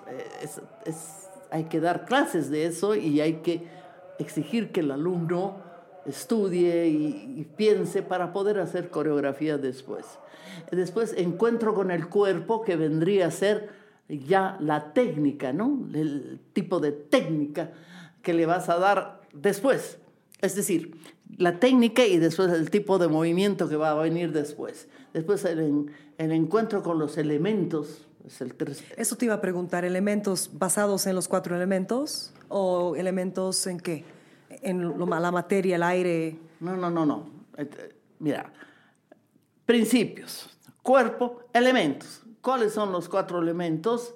Es el, aparte del ritmo y la forma que tiene que haber desde el comienzo hasta en la técnica, tiene que haber espacio, tiempo, dinámica y metaquinesis. Son cuatro elementos que tienen que estudiar. El espacio es tremendamente difícil trabajarlo. El movimiento, difícil también, tienen que ser, como te digo, plastilinas.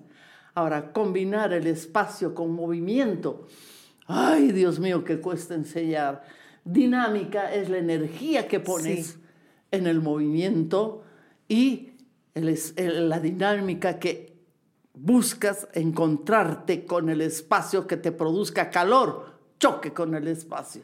¿no? Y la metaquinesis es la expresión, el sentimiento, eh, la idea, son varias cosas. Yo le he puesto el nombre de metaquinesis. Eso te iba a preguntar.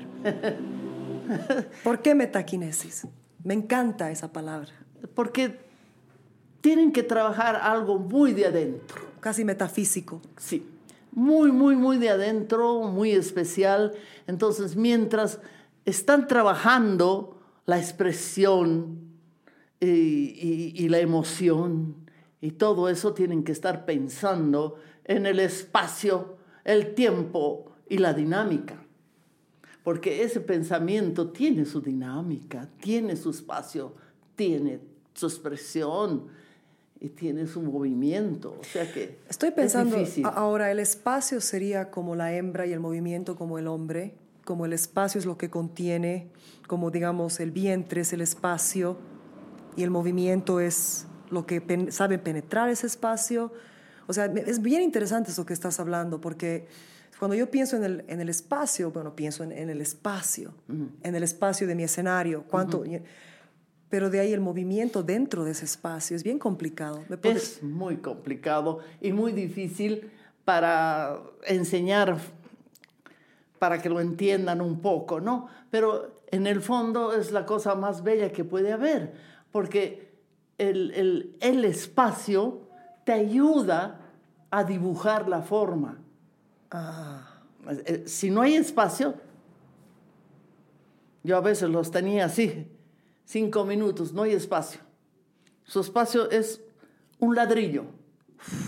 Cinco minutos, tortura. Cinco minutos, tortura. Entonces, ese espacio gigante que hay, porque es, es tan bueno el espacio que se da entero, ese espacio gigante, ¿cómo no aprovechar ese espacio para poder hacer las formas? O sea, el espacio es el canvas. ¿El qué? El canvas, donde un pintor pinta. Claro. Es el canvas. Claro, sí. Ah, ¿Candarés? Canvas o cincel, no sé cómo se dice. Canvas en inglés, no sé. Ah, qué lindo. Papel, el papel. Estoy aprendiendo, qué bueno. No sé. Claro, es que si no tienes noción del espacio, además hay que mirar al espacio como el gran amigo, que el que te ayuda a hacer las formas. O sea, es una pasión muy grande, es el gran amigo el espacio. Ya. Eso es. ¿El movimiento qué es? Ay, el movimiento. Es la gran danza, el movimiento. Sin movimiento no hay danza. Y sin espacio no hay movimiento. Entonces imagínate, el gran amigo. Si no fuese el espacio, ¿cómo bailaríamos sobre un ladrillo? Así los tenía, para que se den cuenta y les llegue. Eh, bueno, yo me inventaba un montón de cosas para que el, alumno de danza contemporánea entienda lo que es el espacio, lo, que es el movimiento. Y tengo seis movimientos, no hay más, no he podido descubrir hasta ahora más, te digo.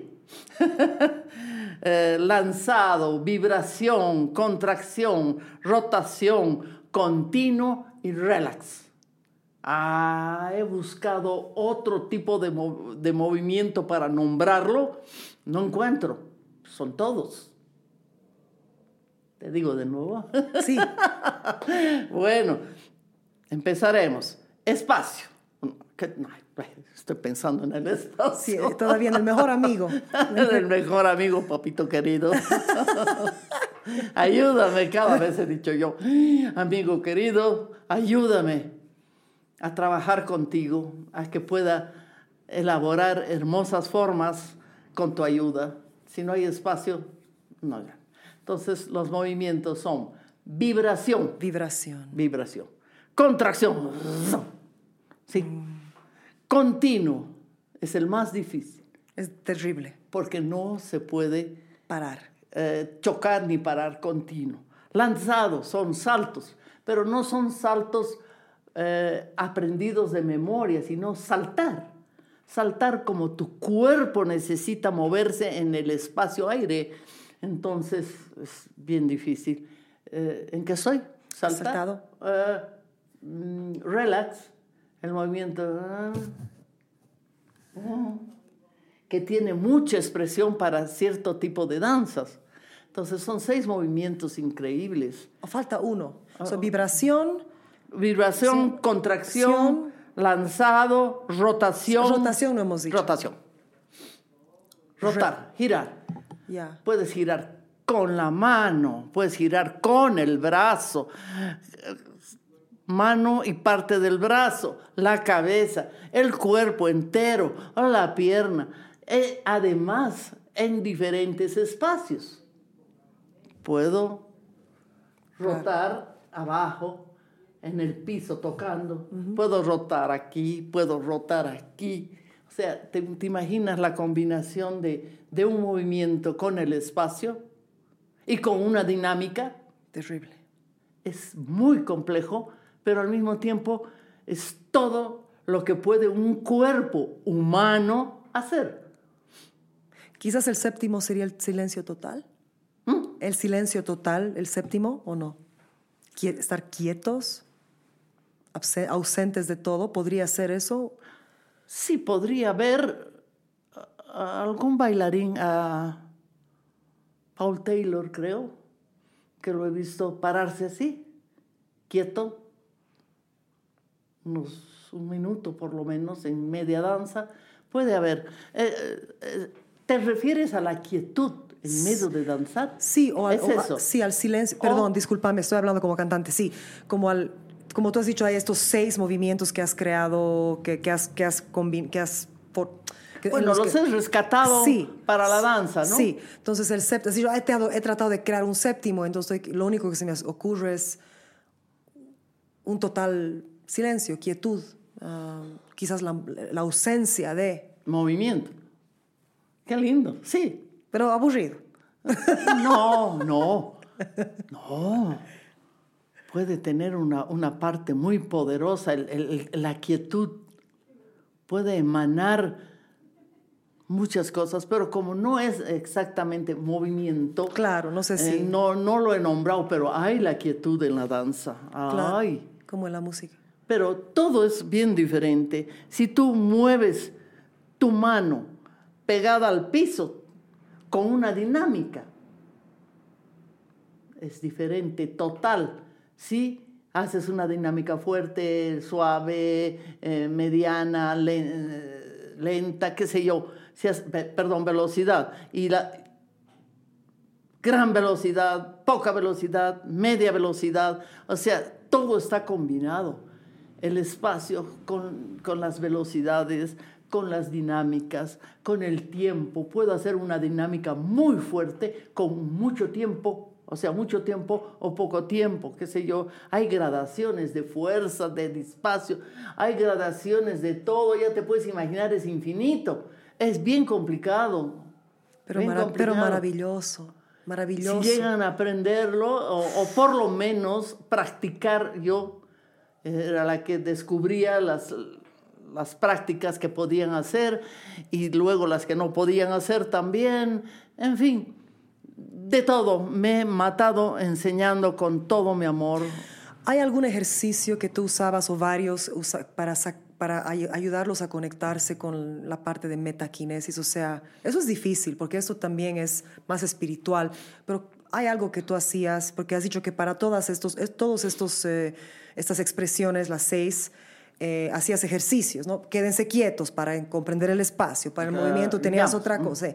Para la metaquinesis, Bueno, yo les, yo les decía, por ejemplo, una de las cosas que les decía, a ver, esta florcita, miren esta flor, ¿qué les gusta de esta flor? ¿O qué sensación les produce esta flor? ¿O qué emoción? ¿O qué movimiento les puede inspirar una flor? O sea que saquen pétalo por pétalo y digan lo que han sentido, lo- la emoción que han sentido, si no han sentido nada, está bien también, si sienten bien. O sea, hay un montón de cosas para poder eh, trabajar la metaquinesis.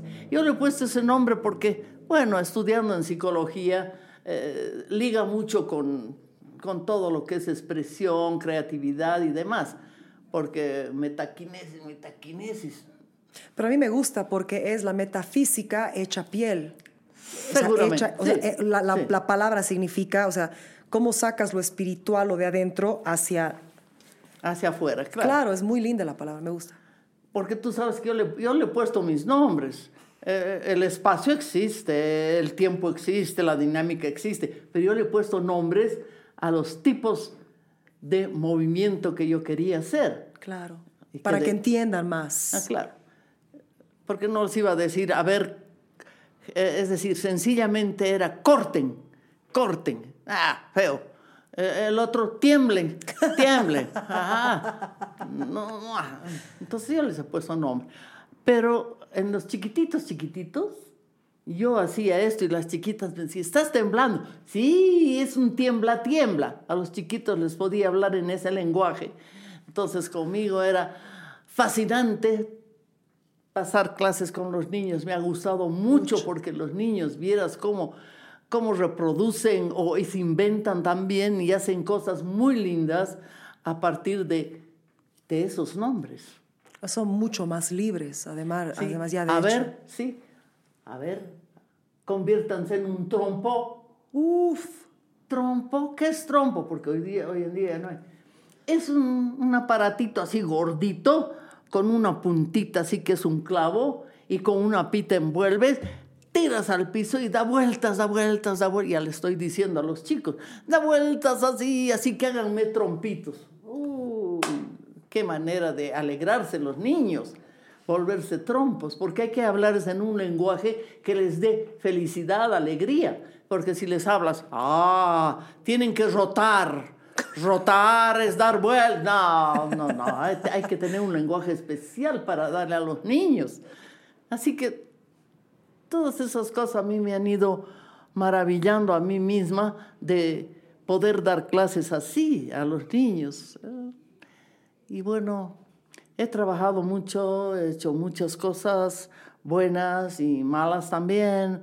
En fin. nos tomaremos un descanso. ¿Tienes tiempo? Sí. ¿Todavía? Sí. ¿O es muy ¿Qué hora largo? No, pero Yo, te- yo, yo quisiera continuar, o sea, podemos tomarnos un break, Ya. un descanso y continuamos. Entonces, no, esto es fácil de cargar. Eh, lo pongo todo en bolsas cuando terminemos, vas a ver, son, es mi mochila, todo esto se pone chiquitito, todo es portátil.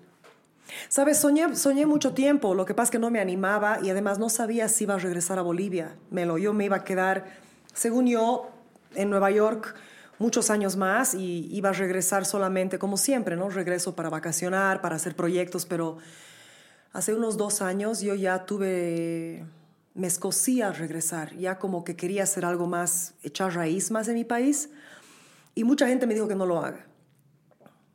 Pero yo sabía que ya era tiempo y yo ya tengo, gracias a Dios, una, una carrera allá. Entonces, todo, tú sabes, todo se hace en línea ahorita. Yo no tengo que estar allá para tener un concierto. O sea, claro, tengo que estar en el concierto, pero no para buscar un concierto, para que me contacte un man- manager. Simplemente saben dónde estoy. eh, Ya estás en Bolivia, cuándo vas a estar. Ya que vamos a hacer unos conciertos en noviembre, Mm, diciembre. Puedo ir y regresar, gracias a Dios tengo, la, tengo la, esa, esa libertad, ¿no? Pero yo pienso que ya era tiempo para mí. Ya anhelaba mucho y, y era, a veces, no sé, como te ha pasado a ti, que tú, tú has trabajado mucho para, para dejar un legado, ¿no? Sí. Pero es por qué, porque ves que hay, que hay, hay, hay la necesidad. Hay la necesidad en todas partes de dejar un legado, no solo en Bolivia, eso es estúpido, ¿no? sí. Porque en Bolivia hay mucho que también da a mí, me da a mí mucho, obviamente, por eso estoy aquí. Pero ya era tiempo de vivir un poquito más balanceada. Yo he sido muy obsesiva, como tú. Amorosa. He sido obsesiva, he sido, he sido muy dedicada y he querido hacer muchas cosas, Melo. He querido bailar, he querido aprender más idiomas. He querido, me encanta cocinar, me encanta viajar, soy curiosa del planeta, de la naturaleza. Ay, viajar, qué hermoso. ¿Y tú has viajado? Harto. A ver, contame. Ah, Contame, claro, hay que hablar de todo eso, la gente quiere saber. bueno, con mi grupo he viajado por las partes importantes de Bolivia que nos invitaban, ¿no? Pero ha sido el único grupo no folclórico que ha salido al extranjero. Hemos bailado en Venezuela, en Costa Rica y después, no, eso ya ha sido sola, pero con el grupo Venezuela, ¿no? Muy, dos veces y en Costa Rica les ha encantado nuestro trabajo. Ah, Con tu academia, dices. con la, con la gente de la academia, pero por mi cuenta, con mi hermana, la mayor, eh, he podido viajar a Italia, conocer casi todo Italia, Claro, te iba a preguntar. donde vivían mis padres, todo eso, ¿no?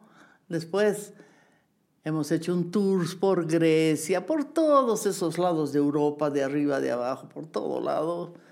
Después he sido becada a Estados Unidos también. ¿Cuándo?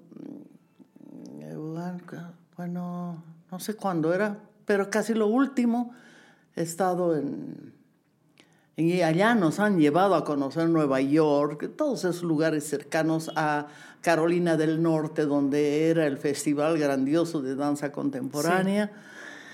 O sea que yo puedo decir que he viajado nomás, así que estoy por ese lado, contenta, aunque me hubiera gustado vivir en cada lugar por lo menos un mes, si no es un año, pero no me hubiera alcanzado mi vida porque tantos países hay en el mundo. No hay menos con tu dedicación a la academia. Pero en- cuando estabas en Italia, ¿te has reconocido en la gente? ¿Tú? No, no. ¿Qué- ¿Quién va a conocer a una boliviana de tan lejos? No, no, no. Tú, tú en ti misma, ah, ¿te has visto tus genes, como tus papás eran italianos? ¿Tú te has visto en los, los italianos en algo similar? ¿Tu forma de ser? ¿Tu cara? Solo sé que me ha gustado mucho. eh, me reía tanto cuando preguntábamos una dirección y nos decían sempre diritto. Sus manitos. Siempre. Diritto. Sus Ay, manitos. chistoso. O sea, reencontrarse con los lugares de, de- de vida de mis padres, mucha emoción, ¿no? Mucha emoción. Quiero saber de eso, pero te voy a sacar un poco el micrófono yo. ¿Ya? Eso, ahora sí. Ahora sí. Háblame de esta emoción. Por favor, quiero saber cómo ha sido eso. Sí, bueno, mi papá fue de muy, de muy joven, él odiaba las guerras y todas esas cosas porque él, él se vino. Mi papá ahorita estaría cumpliendo 110 años, creo. Wow. Sí. Entonces, él se fue de Italia, llegó a la Argentina, trabajaba haciendo aviones, esos que habían en ese entonces de doble ala y demás. Fue invitado a Bolivia para hacer el primer avión de Bolivia, el Cóndor. Y en Italia prácticamente mataron a casi toda su familia en la guerra, los yugoslavos. ¿ah?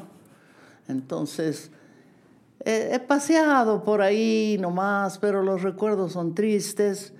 Ahí murió mi tía Anita, mi tía Ángela, mi tía, eh, mi prima Andreana, casi toda la familia de mi papá. Y bueno, esas cosas tristes, ¿no? De mi mamá muy poco, porque muy poco nos pudo contar ella, porque mm, desde muy joven perdió el oído, porque se enfermó con eh, tifus, que no había remedio en ese entonces, ¿no? Entonces perdió el oído y casi no hablábamos mucho. Pero o sea, ¿no hablabas mucho con tu mamá?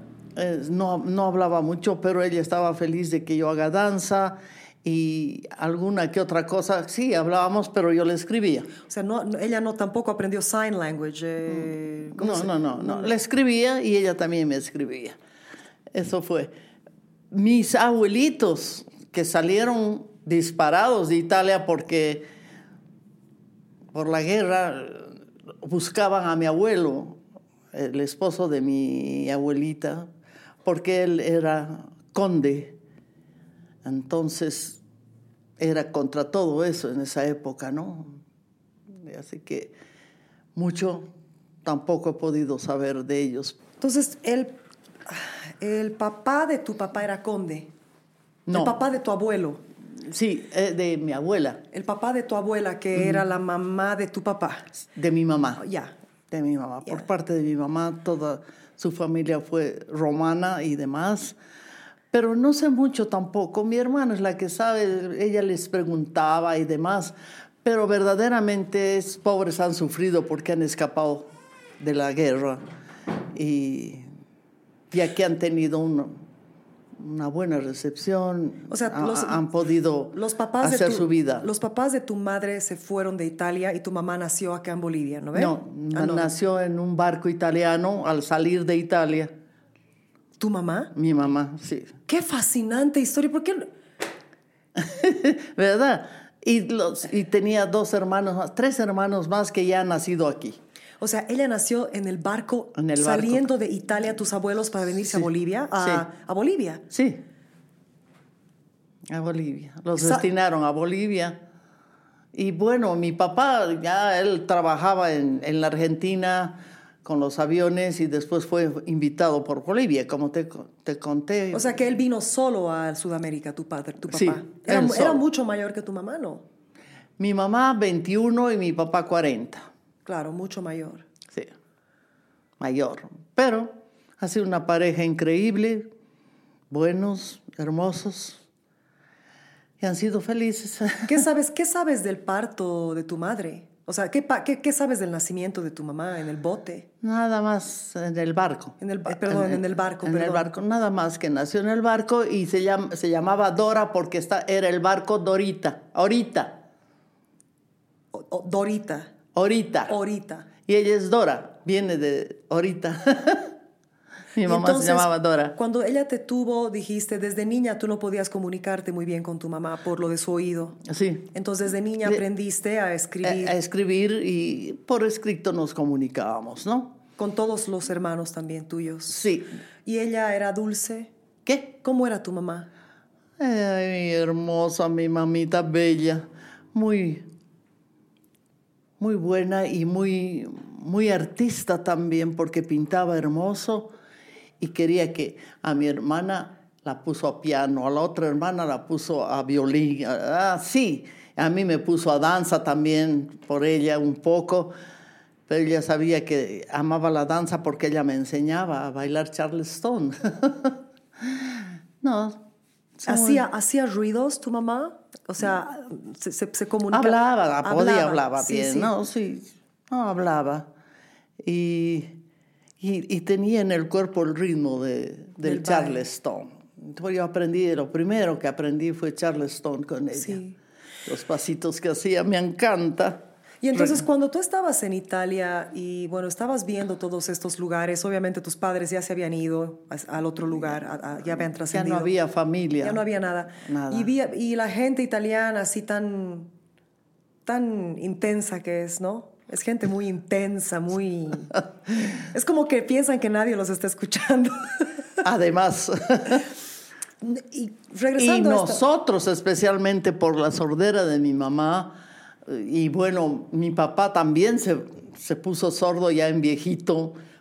Generalmente eh, dicen que se hereda de los extranjeros la sordera, porque por la altura parece que les hace mucho daño y se vuelven sordos. Eso es lo que me dijeron. ¿no? O sea, cuando el extranjero llega a la altura les hace daño. ¿En Bolivia? No daño, no, pero por la altura parece que a los extranjeros les, les ataca el oído. Eso es lo que me han dicho, pero no sé si es verdad o no. Pero mi papá, mi abuelita también y mi mamá, porque mi mamá tuvo un- una enfermedad. Sí, ti- tifus. Tifus, sí, sí, tenía que morir mi mamá y no, felizmente vivió.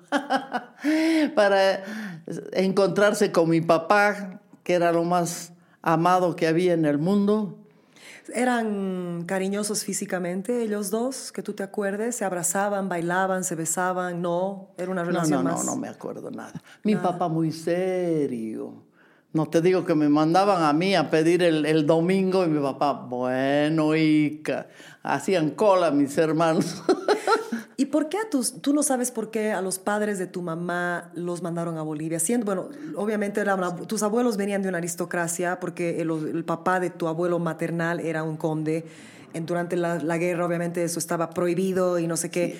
Los, o sea, no prohibido, pero había una anti-aceptación a eso. Entonces, no sabes por qué llegaron a Bolivia, no tienes idea. No, no sé, pero escaparon, sí.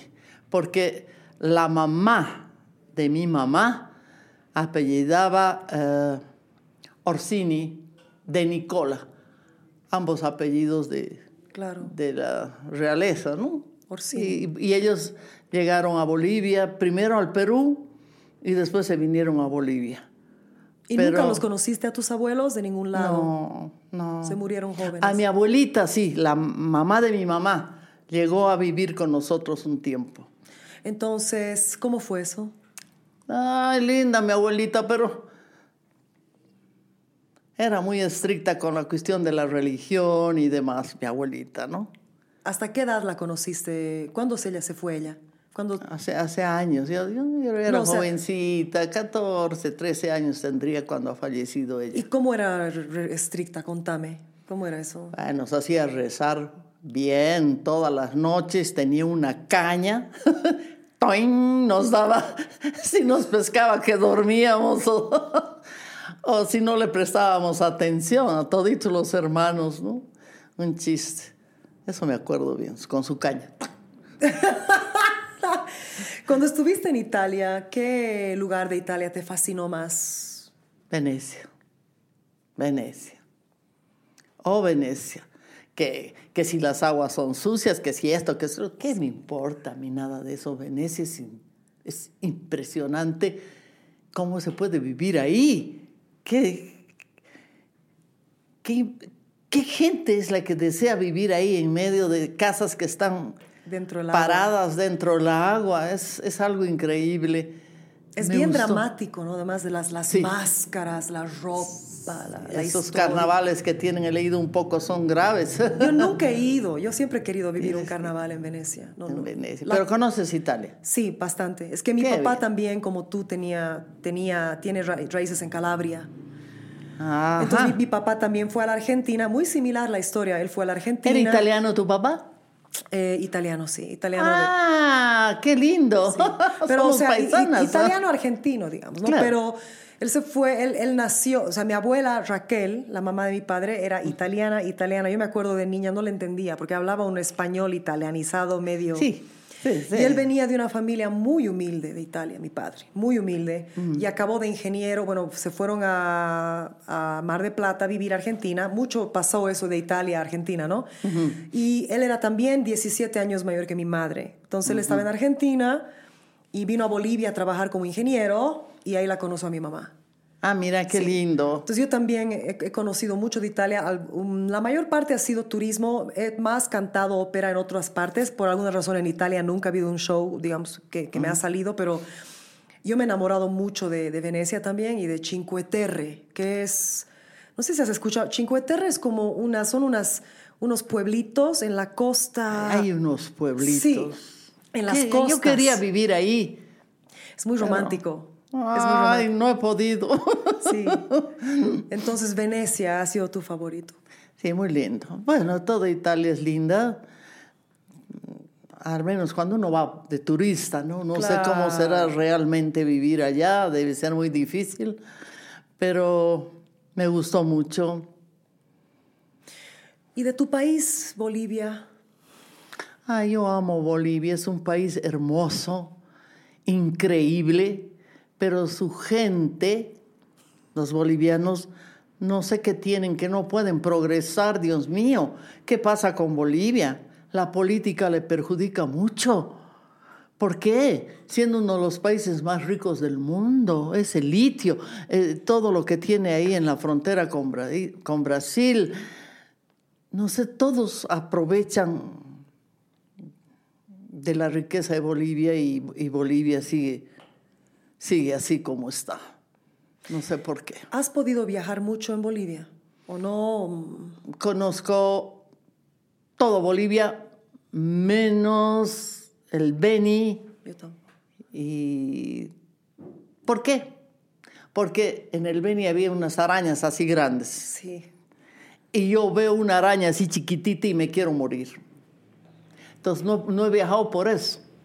Al Chapare he ido y la última vez que he ido me he encontrado con una araña tan grande que casi me muero, me he enfermado, me ha dado fiebre, todo. Entonces ya no, ya no quise más viajar a lugares medios selváticos. Entonces tienes aracnofobia. Debe ser y fuerte. Sí. Sí. Solamente con ese insecto. Sí, sí, ¿por qué será, no? Mucha gente, mucha, mucha gente le tiene miedo a la araña o no le gusta la araña. Si hay bichos más feos. ¿Qué será? Es, yo, yo le tengo fobia a algunas cosas, no arañas, pero tengo mis propias fobias que he ido descubriendo. Entonces, de Bolivia, ¿tienes algún lugar favorito que no sea Cochabamba? Ni Cochabamba tan linda, tan linda que está Cochabamba, sí. Ah, Santa Cruz es lindo también. Todo Bolivia me gusta. Todo. La Paz tiene su encanto. Ay, yo amo La Paz. Así que no puedo decir. ¿Has enseñado en La Paz también? ¿Has ido para talleres o algo? Y te pregunto porque quiero una comparación de la personalidad del paseño con la personalidad de, la- de los cochabambinos, por ejemplo. Mira, no, Nunca me invitaron. He ido a bailar, sí, me invitaron a bailar. Como unas seis veces he ido a bailar con el grupo. Ah, he dado charlas así mientras he estado allí para bailar, pero así invitada para dar clases y demás, no, porque seguramente seguían pensando que no era bueno aprender contemporáneo porque cosa de locos o de drogadictos. A ver, contame esto de, los droga- de, de lo que te decían drogadicta. Qué chistoso. Nada, malos. Qué chis- ¿Cómo yo, yo, yo me he enterado porque la gente que pasaba conmigo clases me decía, ay, y yo que no quería venir porque me han dicho que yo esto, esto y esto. Entonces, de- por, esa, por esa manera me, me enteré de lo que decían de mí. Y ha sido muy duro comenzar acá, muy duro porque tenía mis dos sobrinas y las dos vecinitas han sido mis alumnas y después las de terapia que han sido las que me han ayudado muchísimo porque ellas han hecho propaganda de mi trabajo y después de, de las funciones. Mi primera función se llenó el teatro. Uh, mis primeras funciones fue genial, pero era gente que seguramente ya tenía idea y conocimiento de lo que era el contemporáneo, ¿no? Pero después, así, así de todo el mundo, no, ¿cómo? Contemporáneo, no. y ahora la Lilita da clases y muy lindas y tiene muchas cosas eh, por dar y hacer y ojalá le vaya bien, le deseo la mejor suerte. ¿En qué sentido? Que ella se sienta feliz dando clases, que se realice, y porque ha sido una niña muy, muy entregada a la danza desde los seis años, no, desde los ocho años, porque yo recibía desde los ocho recién, y bailaba muy lindo y sigue bailando lindo, y espero que sea feliz, y espero que la gente con el tiempo llegue realmente a comprender lo bella que es este tipo de danza, lo que se necesita estudiar para poder bailar un poco de forma contemporánea, ¿no? Eh, de estos, esta cuestión de la terapia, del baile como terapia, que tú quizás forzadamente tuviste que indagar eso cuando recién llegaste a Bolivia, ya después fuiste formando a tus, a tus grandes bailarines, que pienso que eres demasiado humilde porque siempre dices, no he llegado a lo que quería, pero has formado increíbles bailarines, has forjado increíbles personalidades, has forjado a gente que habla maravillas de ti. Ah, qué lindo, eso, eso, eso no lo sabía. Bien que me lo dices. Gracias, Giancarlita. No, es verdad, porque desde niña te digo, yo escucho tu nombre y es y como que crea una, una, una, hay una vibración con, que va con tu nombre, ¿no? Y es de respeto, es de miedo, porque eres exigente y está bien, está bien. Ah, sí. Exigente, sí, como el Koichi, el Koichi ha sido mi profesor, hasta el día de hoy yo le tiemblo. El Koichi, me- gracias a él, yo no te voy a decir que el Koichi Fuji, no te voy a decir, Conozco, sí. sí, sí, no te voy a decir que el Koichi ha sido el mejor profesor vocal para mí, porque la vocalidad, como, el da- como la danza, como todo, es que no es que todo es perfecto para todos, no, no, no todas las técnicas le quedan a todos, como Claro. pero el Koichi eh, me enseñó a mí la disciplina desde mis 11 años y gracias a él y a sus muy extremas medidas de disciplina, que incluyó literalmente, me o sea, básicamente me forzó a encerrarme dos meses porque me dijo que si no aprendí un libro así de solfeo, no me iba a enseñar más, porque yo estaba siendo floja. Y claro, algunas medidas de él son sumamente torpes, alguna gente le ha tirado sillas, es un, un japonés que aquí, para los que no saben, Koichi es uno de los eh, maestros musicales más respetados, pero también tienes hasta en la cárcel tres veces o cuatro, Sí. se ha peleado con medio mundo, o sea, como... No, yo era bien bonita, no sé por qué me Claro. tenían miedo. No, pero porque, porque tienes expectativas y, y esperas cosas. Yo también, a, mí no, espero que a mí no me tengan miedo mis músicos, yo creo que no, pero sí tengo fama de ser dura y jodida a veces y está Ah, bien. ah, ya. Prefiero eso porque no es que yo quiera joder por joder, es que yo Claro. quiero excelencia. Y eso que el Koichi me enseñó a mis, me enseñó a mis 11 años, me lo me ha ayudado el resto de mi vida. Yo te digo, nadie era más disciplinada que yo en la universidad, nadie trabajaba más que yo. También, también se unificó el hecho de que yo venía de una mamá que se tuvo que ir de Bolivia sola. Entonces después yo la seguí a mi mamá Y estábamos solos. O sea, yo, mi hermano Diego, mi madre, sí teníamos los hermanos de mi mamá ahí, pero ella era la madre y el padre, entonces yo no la podía defraudar. O sea, había esta urgencia. Eso, y en cierta forma, no sé, permíteme si puedo, en mi vida hubo una urgencia del arte. Yo tenía una urgencia de hacer arte. No venía solamente de un talento, era una urgencia humana de sobrevivir una situación familiar jodida, de no tener a mi papá, de que se separaron, se fue, ya no existió, lo que fuese. Mi mamá se fue y tenía a mis abuelos aquí, pero como tú quedé un poco huérfana en el de los padres, ¿no? Entonces llegó el arte y me dio una satisfacción muy fuerte de conectarme con algo divino en la ausencia de mis padres, claro.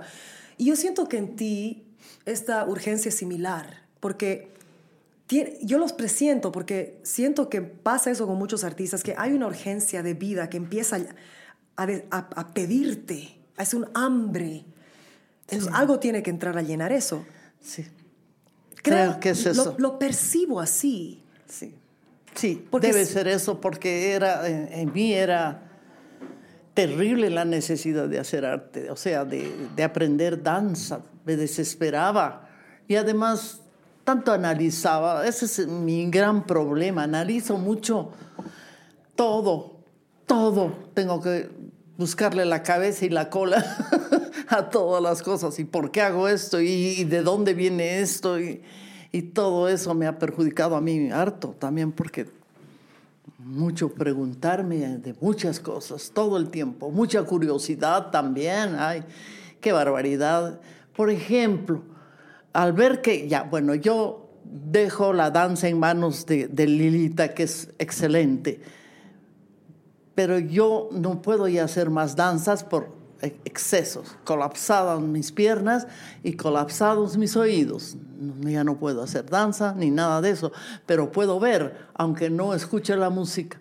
Entonces, como he descubierto, es lo chistoso, descubro un grupito de jovenzuelos de tan lejos Corea y bailando todavía un tipo de danza que podrían decir, ay, no tiene categoría, es fea, todo.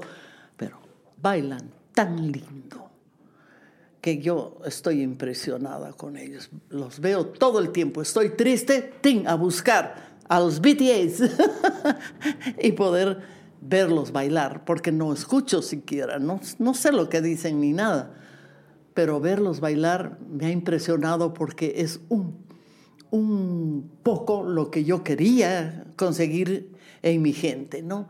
Ese tipo de danza de puro movimiento, pero con mucha energía, con mucha pasión, con mucho poder y con mucha entrega.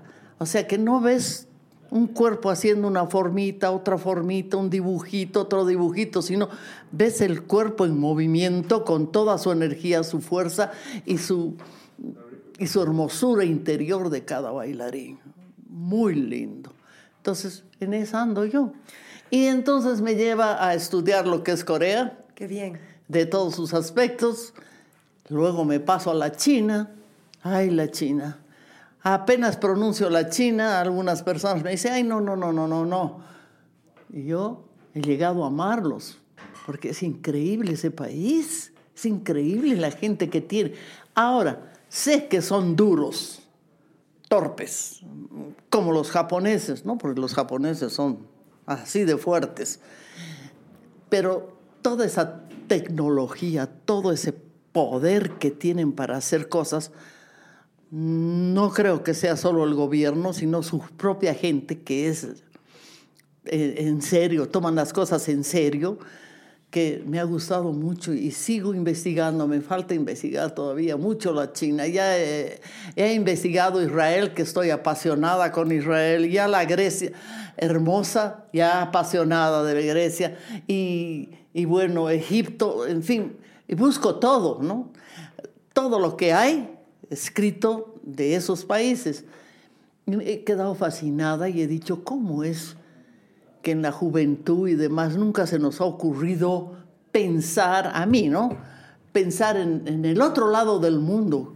Yo tenía la idea, por ejemplo, que los árabes en sus camellos, el desierto, y, y- y sus, y sus cuevitas, sus casuchitas. Ay, Dios mío. Claro, es muy, es muy ignorante. Y sabes, cuando la gente te dice, ay, China, que no, que no, acordate, ¿no? Tú vienes de, desde una fuente de estar pasándote horas y horas investigando un país que la mayor parte de nosotros, me incluyo, no lo hace. Entonces, yo pienso que ningún lugar es ni bueno, ni, o sea, ni extremadamente bueno ni malo. O sea, yo lo, único que tengo contra la China, diríamos, diríamos, es sus pólizas de contra la naturaleza en su país y en nuestro país y en otros países. O sea, realmente una sección de la gente de la China. No todos Claro. no tienen un respeto a la naturaleza, digamos, no han mostrado. Claro. Pero una gran parte de la China, o sea, la medicina china, el- el- la, la ópera china, la música, el respeto al- a la gente mayor, que es algo que a nosotros como bolivianos nos falta muchísimo. Sí. Y, y eso que yo no estudio, entonces es interesante esto que dices y me encanta porque pienso que vivimos mucho en los extremos. No, que si es coreano es terrible, o que si es chino, no sé, que, que el japonés no. Como te digo, el koichi, que es tremendamente extremo, ya demasiado demandante, hasta, hasta o sea, torpe, jodido. He podido extraer... Reconocido.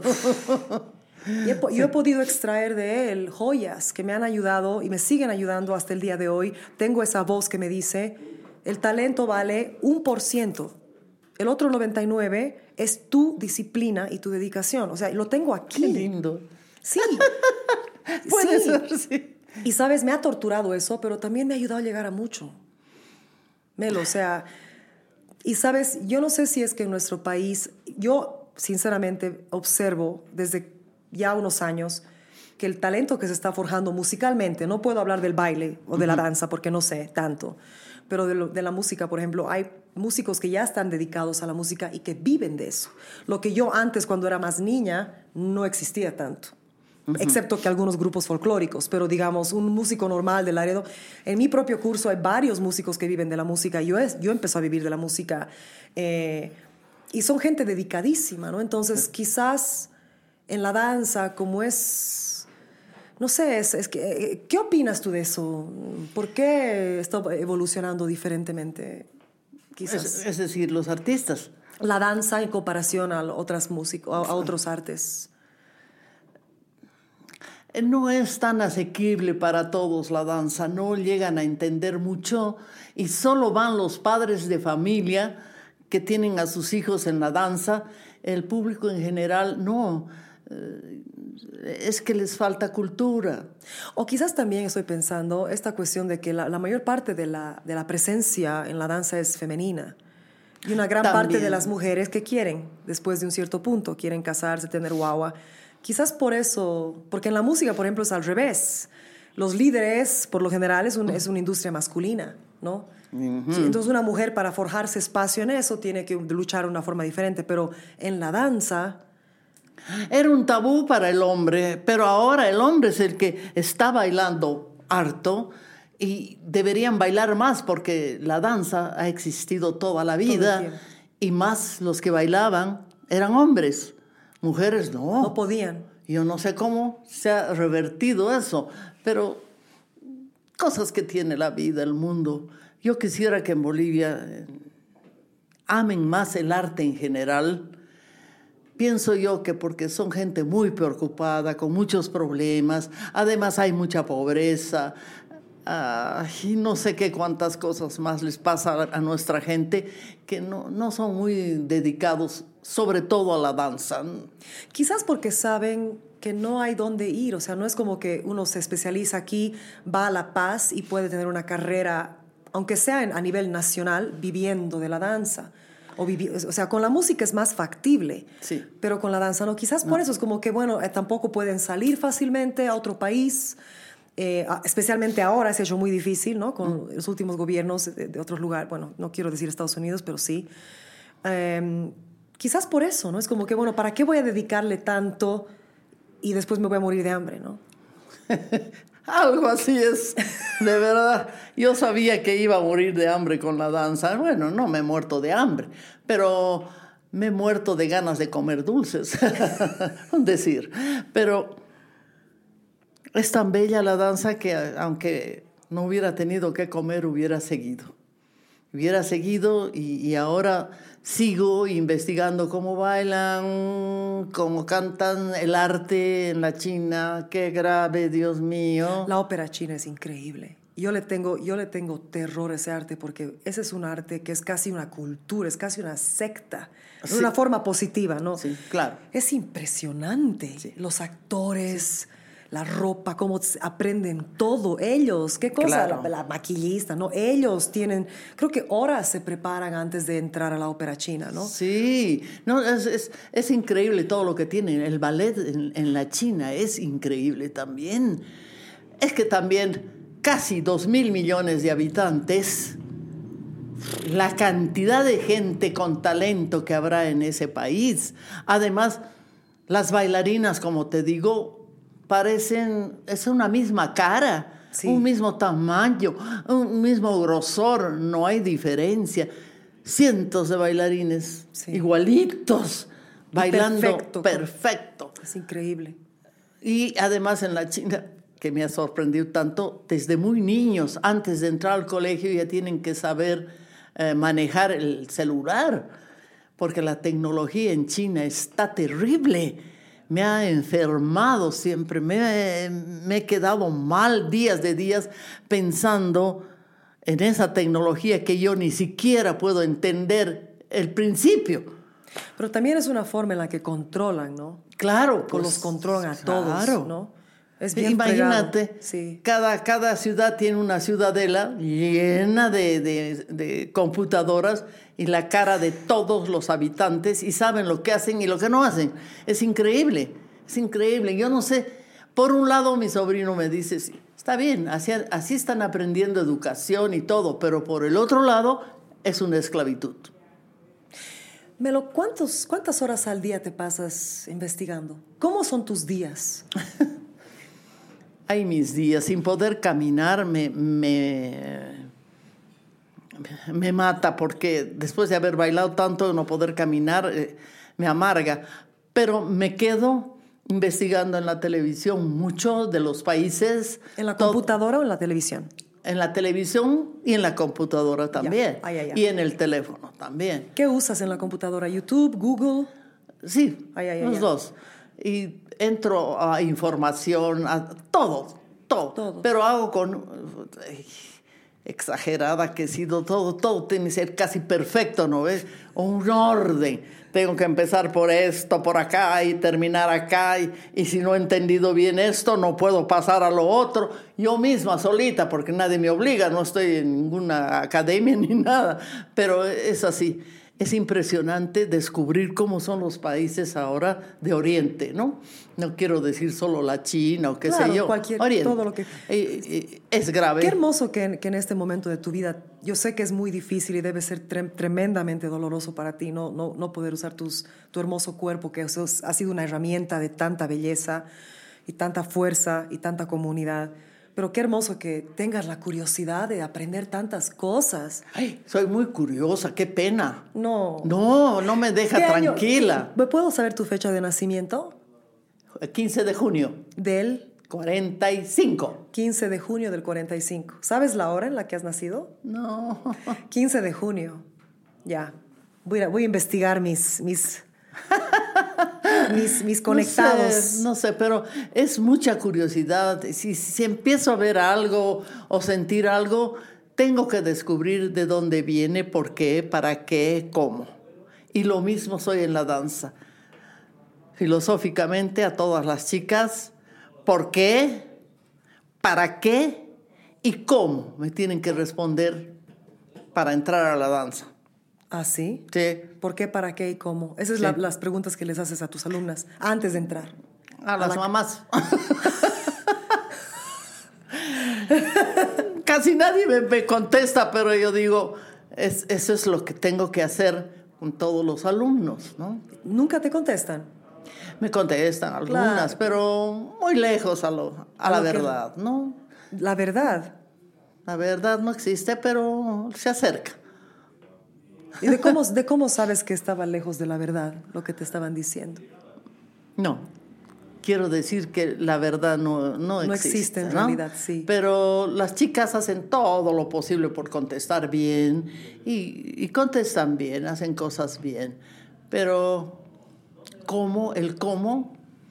¿Por qué entran? ¿Para qué?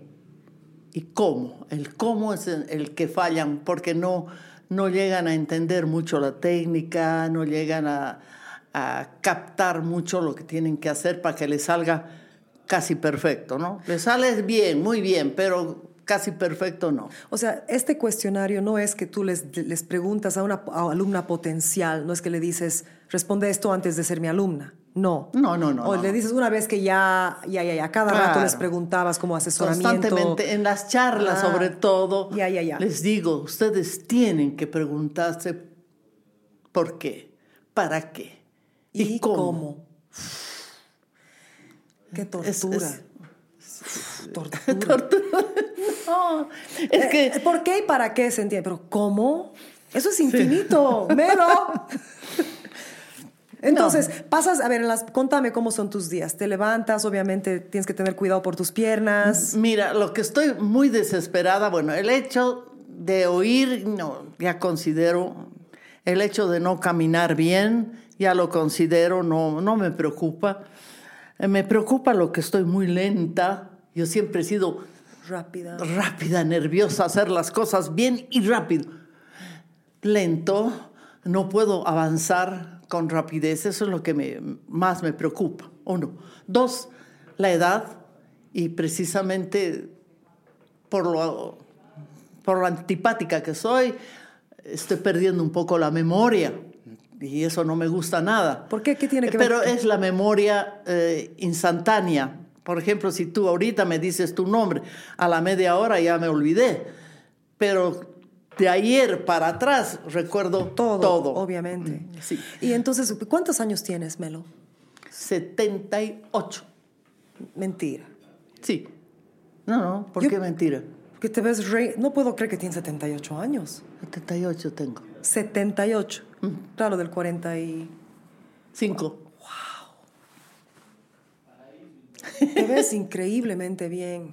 No. Estoy bien avejentada porque reniego mucho. ¿Y por qué dices que eres chinchosa? Antipática. ¿Quién te por, por qué dices eso? Porque mm, no acepto muchas cosas fácilmente, ¿no? Termino aceptándolas, pero no fácilmente. O discuto, eh, que no me gusta discutir, es inútil, o, o no entiendo, que rabia me da eso, de ser sonsa, y tengo que investigar, y eso me toma tiempo. Por eso soy chinchosa, porque no, no me doy, digamos, tregua. Sigo siendo tan viejita ya, sigo. Y entonces, te levantas en las mañanas más o menos a las 9, 8, no sé. Hoy día te has levantado muy temprano por mi culpa. No, no, no, no. Generalmente a mí me ha gustado toda mi vida amanecer. Amanecer. Siempre corrí al puente a ver salir el sol. Después ya me daba miedo porque había en ese entonces ya muchos Indigentes en la calle. Eh, y, sí, y muchos asaltos y cosas así, ¿no?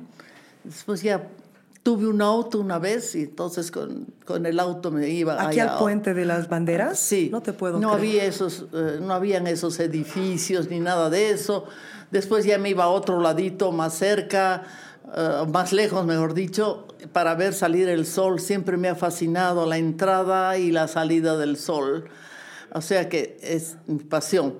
Ahora, cuando despierto, des- eh, despierto muy temprano también porque mi estado nervioso siempre es el mismo, pero me quedo en la cama, me quedo viendo el teléfono, es el único rato que veo el celular y ya se me echaba a perder, no me he comprado otro, porque muy obsesiva con eso también, entonces estoy así, sin comunicación con nadie, pero después me levanto lentamente, voy a la ducha, salgo más o menos a las 10 de la mañana, ayudo un poco, me vuelvo a ir y ¡tum! a Sí la es. computadora. A ver, siempre me llaman a almorzar, ya está el almuerzo. y entonces recién bajo corriendo. Pero mm, me apasiona descubrir cosas, me apasiona pensar que tenemos un mundo tan grande, tan lindo, tan lleno de maravillas, tan lleno de arte, maldades también, Dios mío.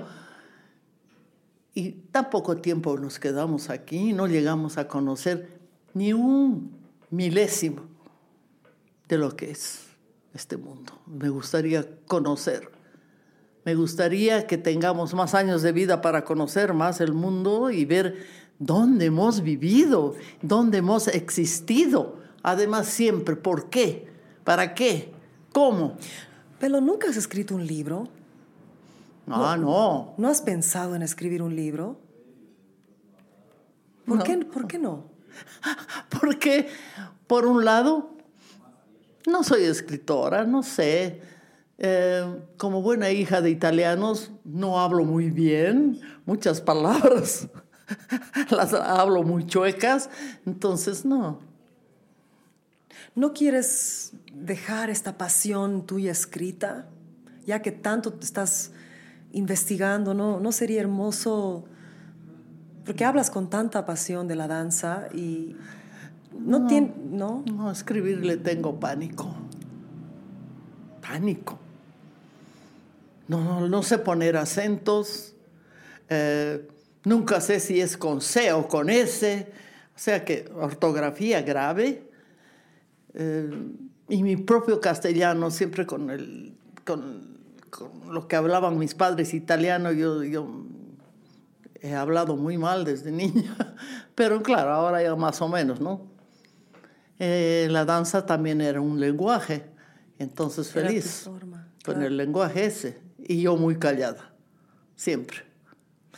¿Sales al mercado a caminar? ¿Tienes eventos con tus Ten- amigos, amigas? Tendría que salir y caminar un poco más para que no se terminen de paralizar mis piernas. Pero a veces no me doy tiempo. Porque estás ahí Me- investigando. Me, gusta, me gusta pues mucho y además como me duele, me duele las piernas. ¿Qué ¿no? pasó? ¿Cuándo empezó a pasar esto con tu cuerpo? Si has bailado como animal, o sea, como una bestia, has bailado desde niña, eh, eres una mujer obviamente. Los dos últimos años de la danza que he estado enseñando ya me dolía bastante las piernas y no podía estar parada mucho rato. Pero yo, ¿qué iba a dar una clase de sentada? Imposible.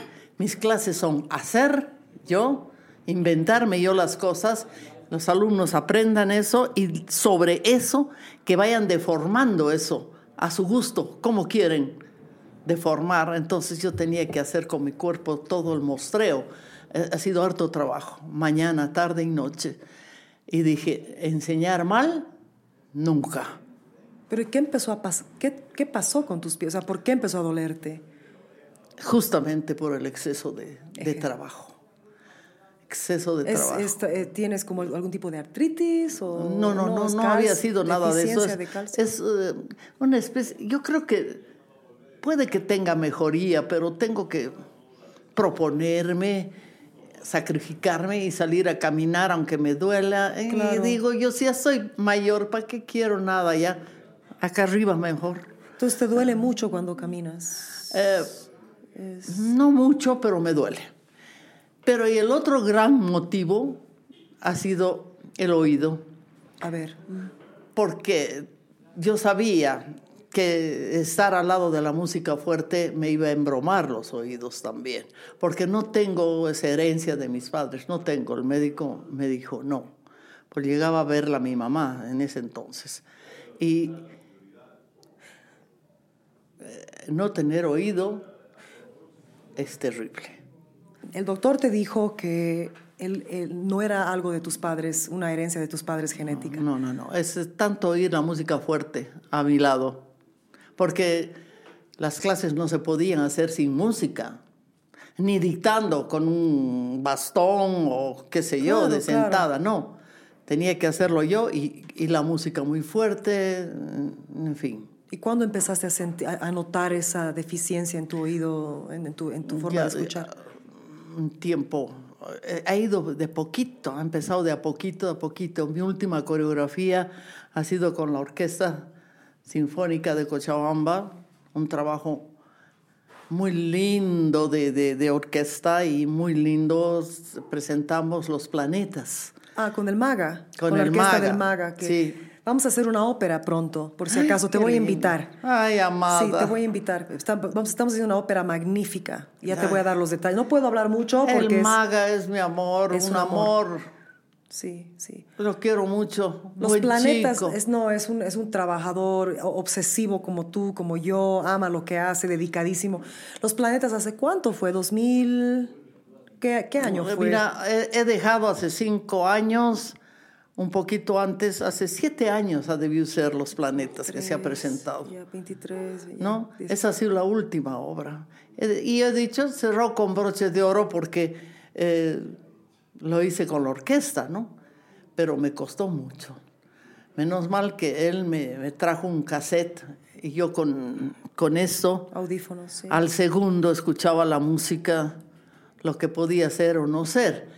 Pero ya había perdido bastante el oído y ahora estoy casi, casi sorda. Y entonces, claro, para que sepan, eh, tienes un audífono, ¿no? Tengo adentro, audífono. adentro de sus oídos, y yo le he puesto eso que ayuda un poco para la entrevista.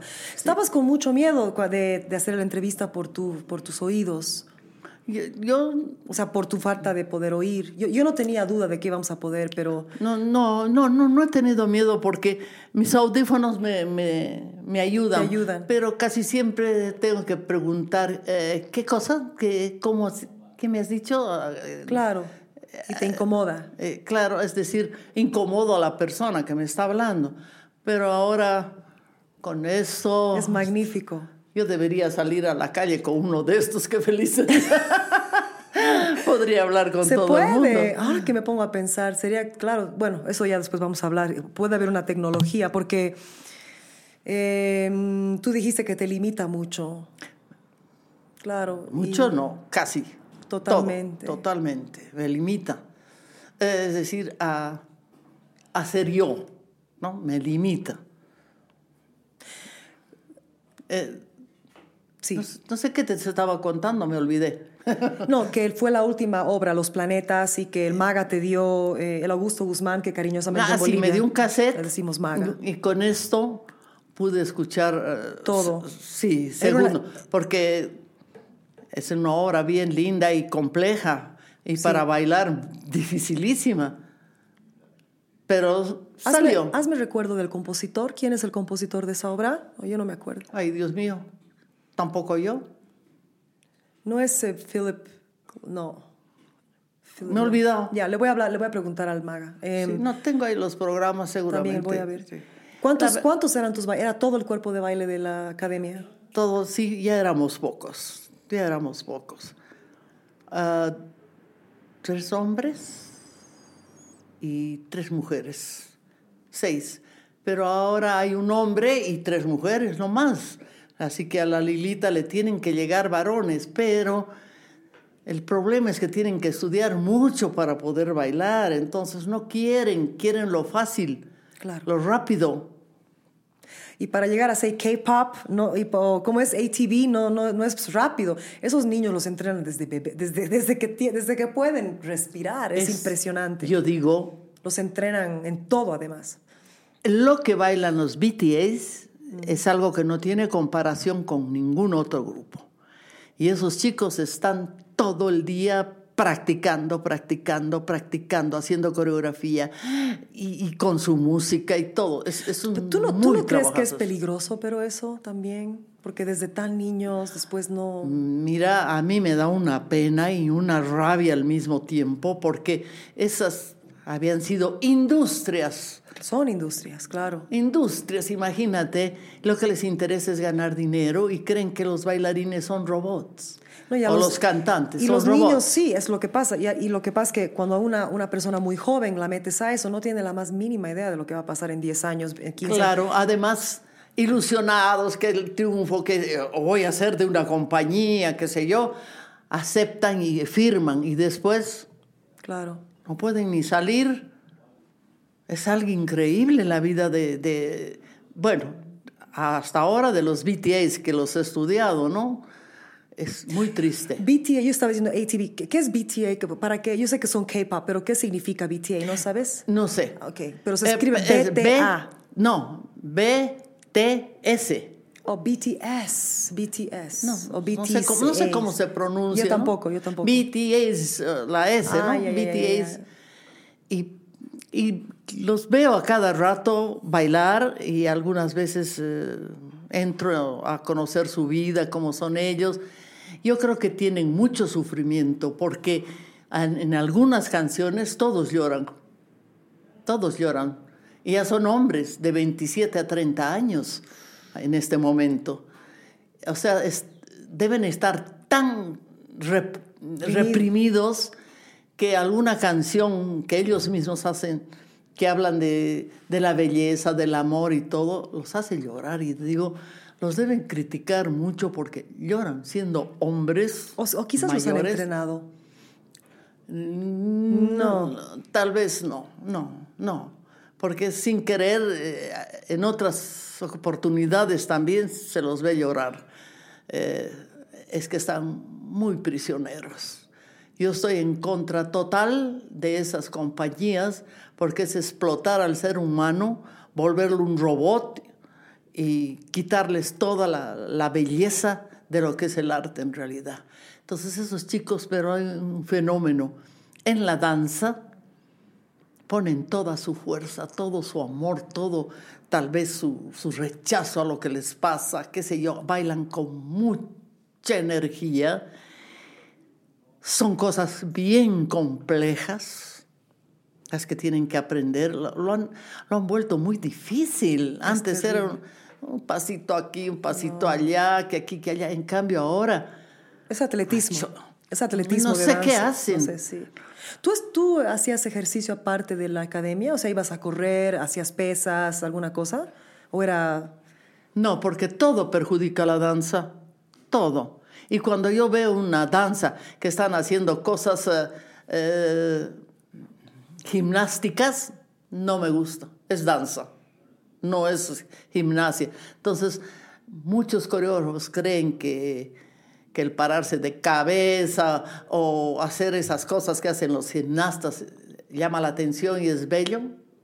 Seguramente a la gente le gusta, pero en su rubro, en lo que ellos pueden hacer eso, que la gente vea eso, que busque eso para ver, está muy bien, pero no la danza, no a través de la danza ver lo que están haciendo ahí. Algunas cosas gimnásticas horribles, no me gusta. Pero entonces, digamos, ¿cómo hacías para mantenerte en forma? Porque yo he visto, o sea, aún ahora tienes set- set- 70, no puedo creer que tengas 78 años, es impresionante. Tu cuerpo está muy bien formado y todo.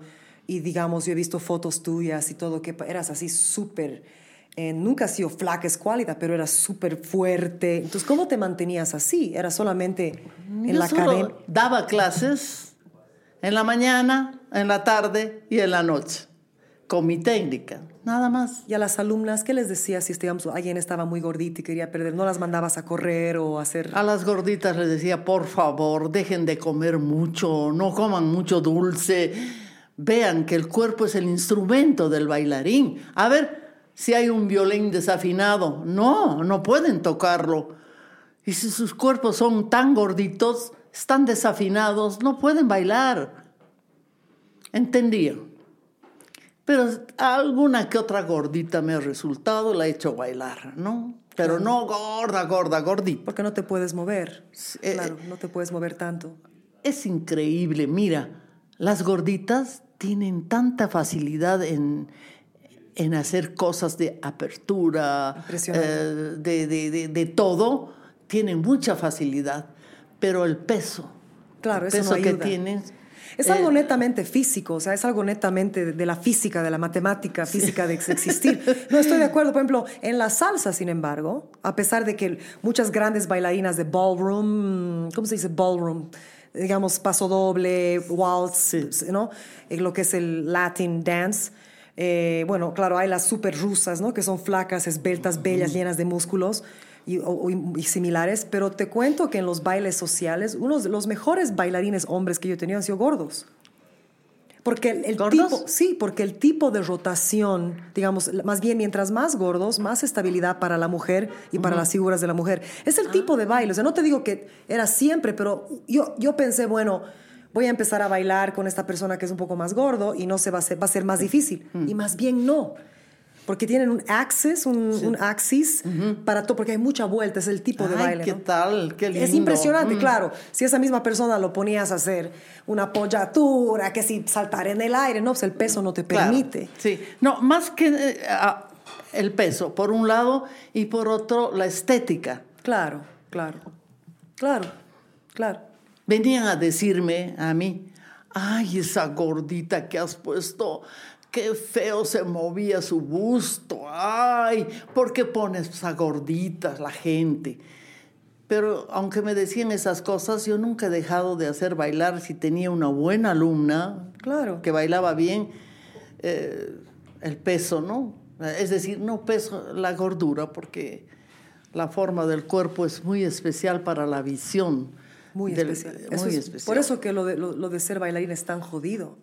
Sí, sí. Y bueno, tanta, em- empecé a perder el oído y dije, no, aquí no.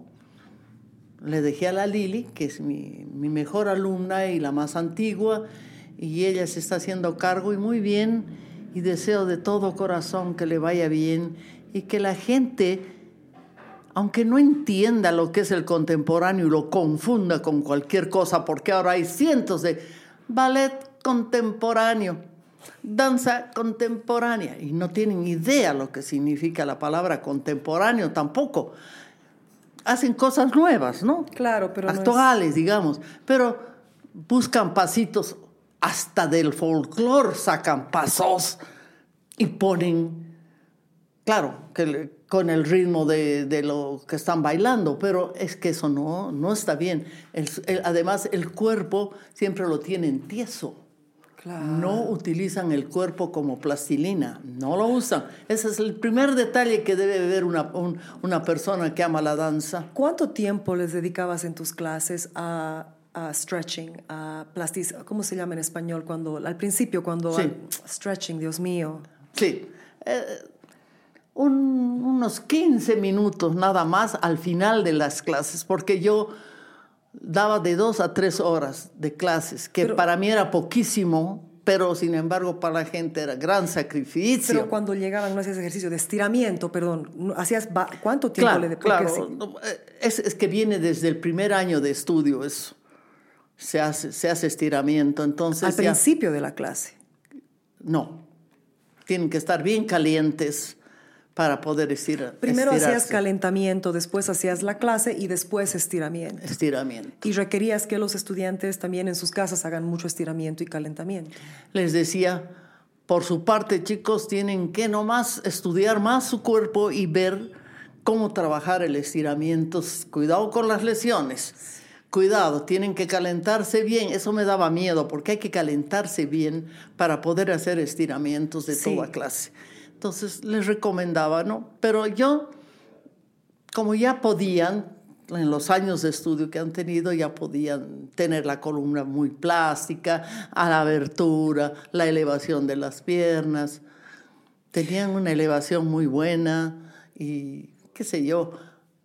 Pero eso no era, digamos, eh, la parte bella de la danza, sino alguna vez se necesitaba por alguna razón elevar la pierna al techo, entonces tenían que poder hacer. El momento en el que te diste, a ver, quiero que me lleves al momento cuando acaba, acabó los planetas, acabaste esta coreografía y sabías que tu oído ya estaba en su, en su final, digamos, llegando a su peor momento y tuviste un encuentro contigo misma y dijiste, ya tengo que dejar esto. ¿Cómo, cómo fue Bueno, eso? ha sido muy suave, muy, mm, ¿cómo te diría? Muy de conciencia, ¿no? Porque verdaderamente un profesor tiene que enseñar bien. Si yo daba por casualidad, por alguna razón X, que no quiero ni imaginar, mal una clase, una semana no dormía y lloraba. Así que para mí era muy terrible eso. Tenía que dar una clase casi perfecta. El perfeccionismo era terrible. Y ¿Cuándo comenzaste a pensar que el perfeccionismo era terrible? Justo dos años antes de hacer los, los planetas, ya empecé que me dolían las piernas, pero nadie se daba cuenta y, y- y yo mm, disimulaba, pero no me sentaba y no a, a uno de los chicos o una de las chicas las ponía como ejemplo para que les pueda enseñar un salto, digamos. Y yo hacía todo lo que se hace en un salto sin saltar, todo lo que podían hacer, pero sin saltar. Entonces dije, ya no, aquí, aquí hay que dejar esto y además darle cabida a los nuevos, a las generaciones nuevas, porque yo me voy y se va a la danza contemporánea, entonces no. Pero entonces el perfeccionismo que tú ahora dices que ha sido muy terrible para ti, que ha sido muy negativo para ti, ¿cuándo te empezaste a dar cuenta que el perfeccionismo era negativo para vos? Siempre. Ay, siempre. Qué terrible. Mirar esa flor. ¿Qué pasa? Esa flor, digamos, ¿no? Ya ha perdido pétalos. O sea, a- salir a ver, ¿por qué? Siempre me ha perseguido eso, Dios ¿Y mío. nunca has hablado con nadie de eso, esa obsesión, esa compulsividad? No. ¿No te tienes arrepentimientos de haber tenido hijos o no?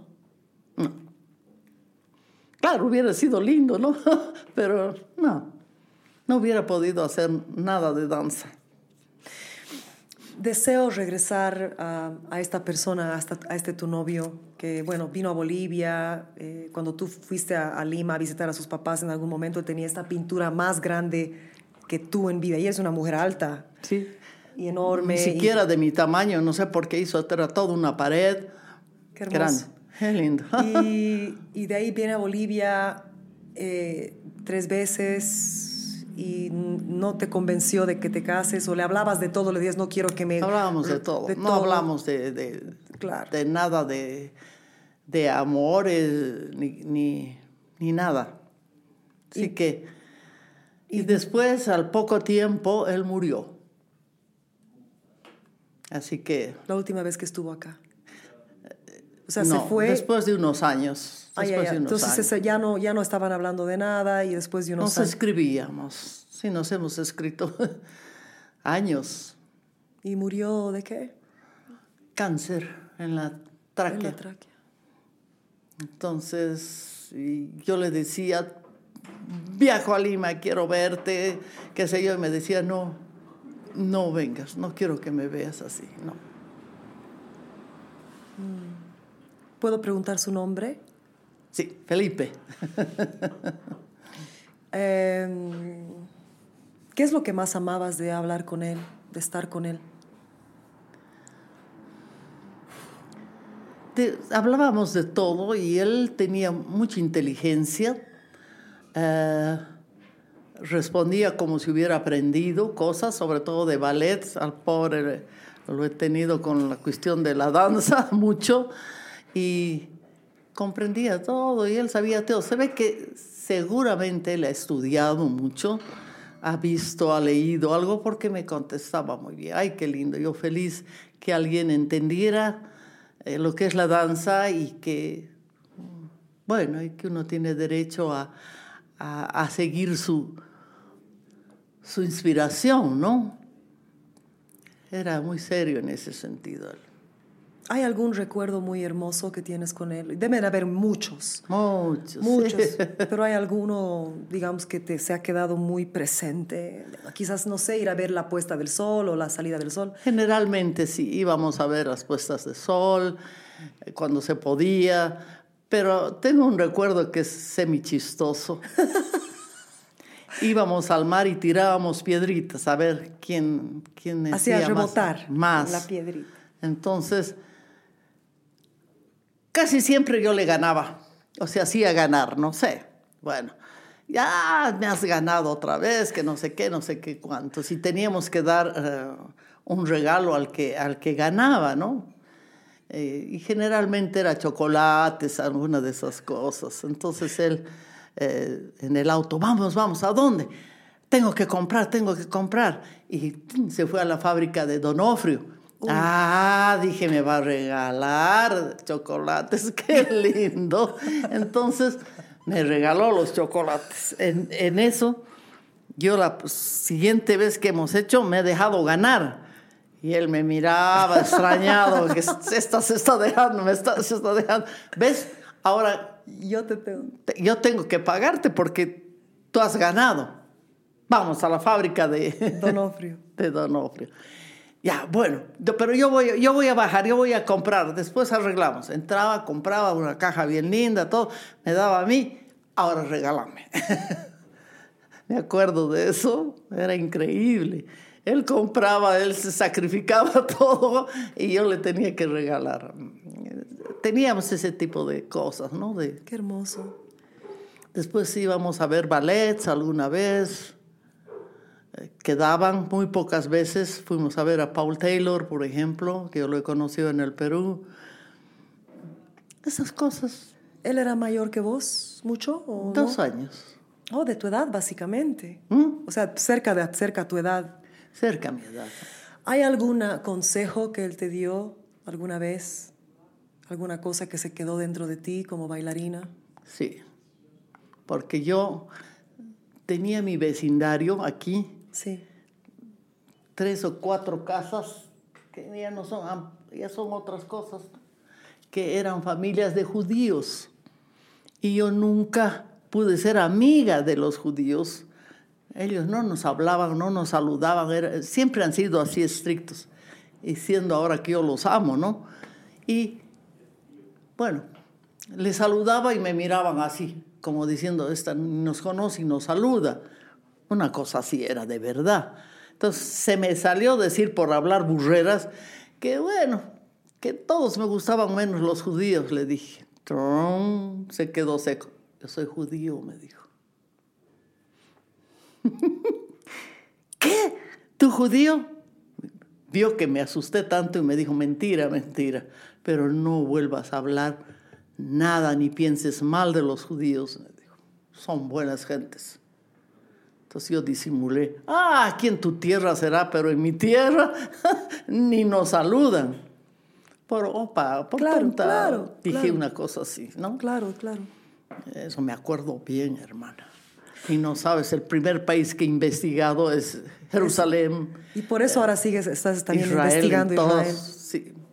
Es muy Qué lindo. hermosa, qué hermosa la historia con esta persona y qué bello, que- que gracias por la confianza de compartir porque es algo muy sagrado y yo creo que Sí, es, es- muy hermoso. Gracias, gracias, gracias por darnos eso. Eh, No, ¿Cómo no voy a hablar de una persona tan allegada a mí, tan buena, que me ha ayudado tanto a comprender muchas cosas? Porque él parecía mayor y era solo dos años mayor que yo.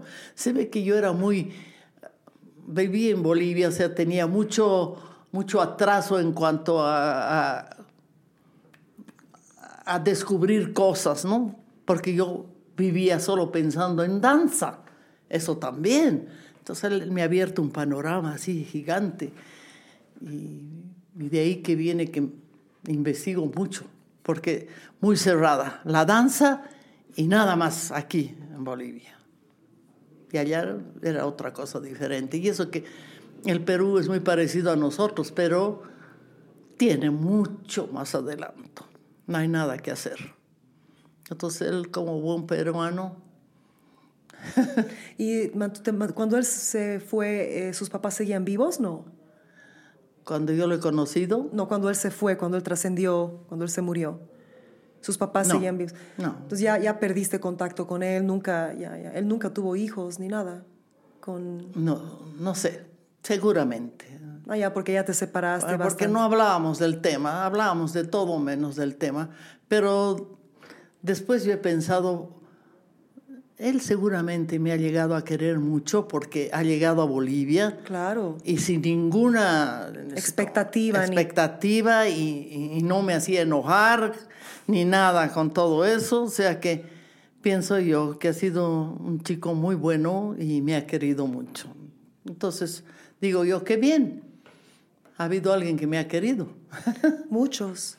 ¿Tú sientes una presencia divina en tu vida, Melo? No sé, no, creo que no, como decir, ¿cómo? Una presencia divina, así como que, que, que está alrededor nuestro un espíritu. Algo espiritual en, en lo que ves en el mundo, religión, no religión, algo espiritual. Ah, no, yo, yo siempre estoy con Dios, ¿no? Me comunico con Dios mucho. Por medio de la danza. Y también por medio de la danza, porque hice mi primera coreografía, se llamaba oración. E hice una oración. Y fue mi primer pelea también aquí, en Bolivia. ¿Cómo nos vas a vestir con, con ropa de mujeres? Que no sé aquí, no sé qué cuánto los chicos. Y no era eso, era que les puse túnicas. Entonces al ponerles túnicas, la oración se notaba bien. Como los hubiera hecho bailar con otra vestimenta, no.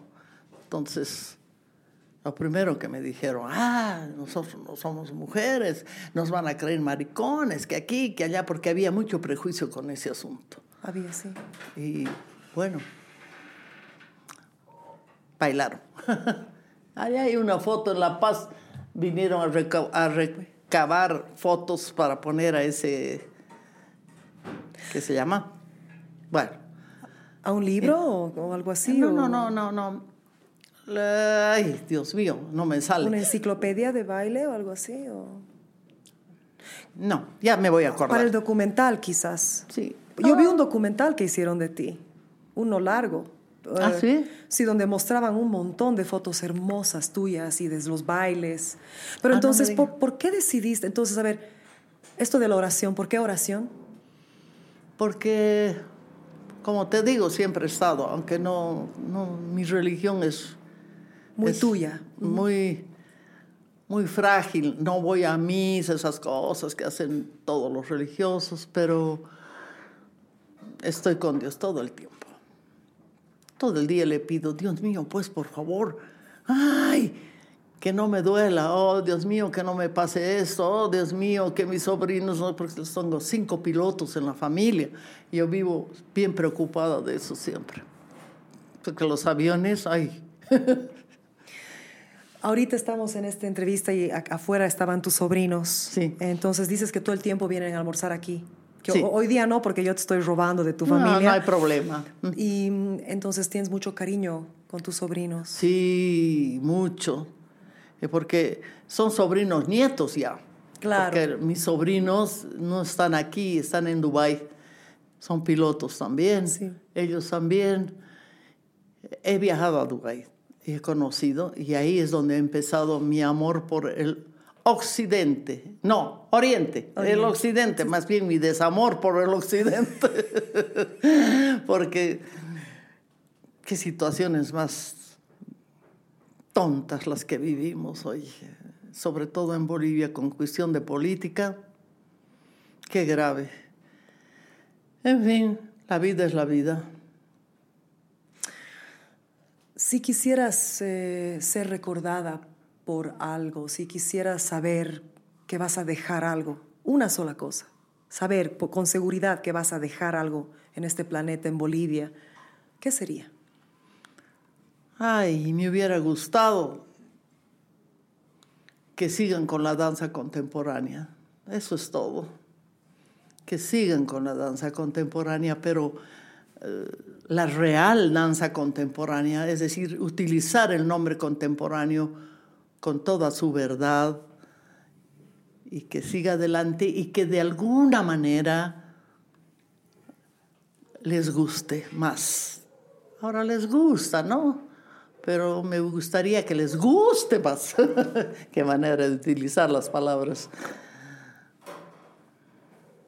Porque es linda, es puro movimiento y cada movimiento significa algo y está expresando algo, está hablando de algo, porque la danza no es una conexión de formas, pasitos, no, para mí, ¿no? No, no dicen nada. Y además, cuando voy a ver, más veo que el bailarín quiere mostrarse a sí mismo, no mostrar la danza. Esa es una de las cosas que les recomendaba a mis alumnos. Si ustedes tienen esa, esa sensación de quererse mostrar, muy mal, muestren la danza, muestren lo que es el movimiento, lo que puede emocionar a la gente ese movimiento, porque si no, no es arte. Nicolás Eizaguirre en La Paz, el gran pianista de Guara, bueno, que trabajó con Guara y otros proyectos, él me dijo, yo no me considero un artista, yo me considero un canal para que Dios, los dioses, la energía divina pase por medio de mí y sea hecha música. Qué lindo. Es, qué quizás es lo mismo lo que estás diciendo. Sí, no sé. Solo sé que danzar es hermoso y hace mucho bien al ser humano. Y si estamos en eso, tenemos que hacerlo bien. Si no, mejor no hacerlo. Y con eso te quiero agradecer. Vamos a cerrar esta increíble conversación. Es increíble te- te- tener este espacio contigo y conocerte en persona y tener el gran honor de que me Qué cuentes. amorosa. Gracias. Pero si tú eres una gran artista también. Gracias. Yo no sé qué soy en el fondo, porque ahorita, como te digo, me he vuelto una investigadora de países. Y está hermoso. y de vez en cuando, si baila mi gente, los voy a ver, porque aunque bailen feo, me alegran el alma, me hacen feliz. Eh, Mucho no voy a otros tipos de danza porque eso de ser profesor es grave porque dentro de mí, ¿no? No con la gente, pero voy diciendo, ¿por qué hacen así? ¿Por qué hacen así? ¿Para qué han hecho esto? Es, no debían haber hecho esto, deberían haber hecho lo otro. Ah, la peste, no puedo, me voy a martirizar, entonces no voy. Yo te voy a invitar a la ópera. Vamos a asegurarnos de que, de que esté- estés bien cómoda para escuchar y ver. Se basta, va- van a haber tres ballets coreografados. No van a ser contemporáneos. ¿No van a hacer? No, porque la ópera, bueno, vamos a tener. claro, claro, una claro. op- o sea, son ballets dentro de la ópera. Ya. Eh, yo, es la primera ópera que canto así en mucho tiempo, porque me estoy dedicando a la fusión, como tú sabes. Entonces, te voy a invitar y voy a venir a visitarte y te agradezco una vez más por abrirme las puertas de tu alma, de tu corazón, de tu técnica, de tu vida, de tu casa y, anhelo que sigas investigando y conociendo todo lo que se te antoja y que sigas haciendo lo que se te da la gana. Ay, amorosa. A ti las gracias, muchas gracias por haber pensado en mí. Yo antes de la entrevista pensaba, como soy una chinchosa, ay caramba, le voy a hablar ahora, me va a preguntar todo sobre la técnica y yo le voy a hablar bien feliz sabiendo que nadie va a entender y no le van a gustar a nadie. Entonces, ¿qué hago? ¿Acepto o no acepto? Estaba así. Pero qué suerte. No te he hablado técnicamente, de nada de técnica, porque como te digo, es complejo. Se hubiera aburrido la gente y no hubiera entendido. Así que te doy las gracias a ti, eres un amor y te deseo la mejor suerte. Y la mejor suerte en este momento es que seas joven y que aproveches de la juventud, porque cuando uno ya es mayor, parece que los designios del cielo son de mayor y a no más. A no- Nada. a no ser que quieras investigar.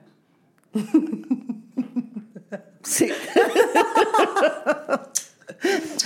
Gracias, Melo.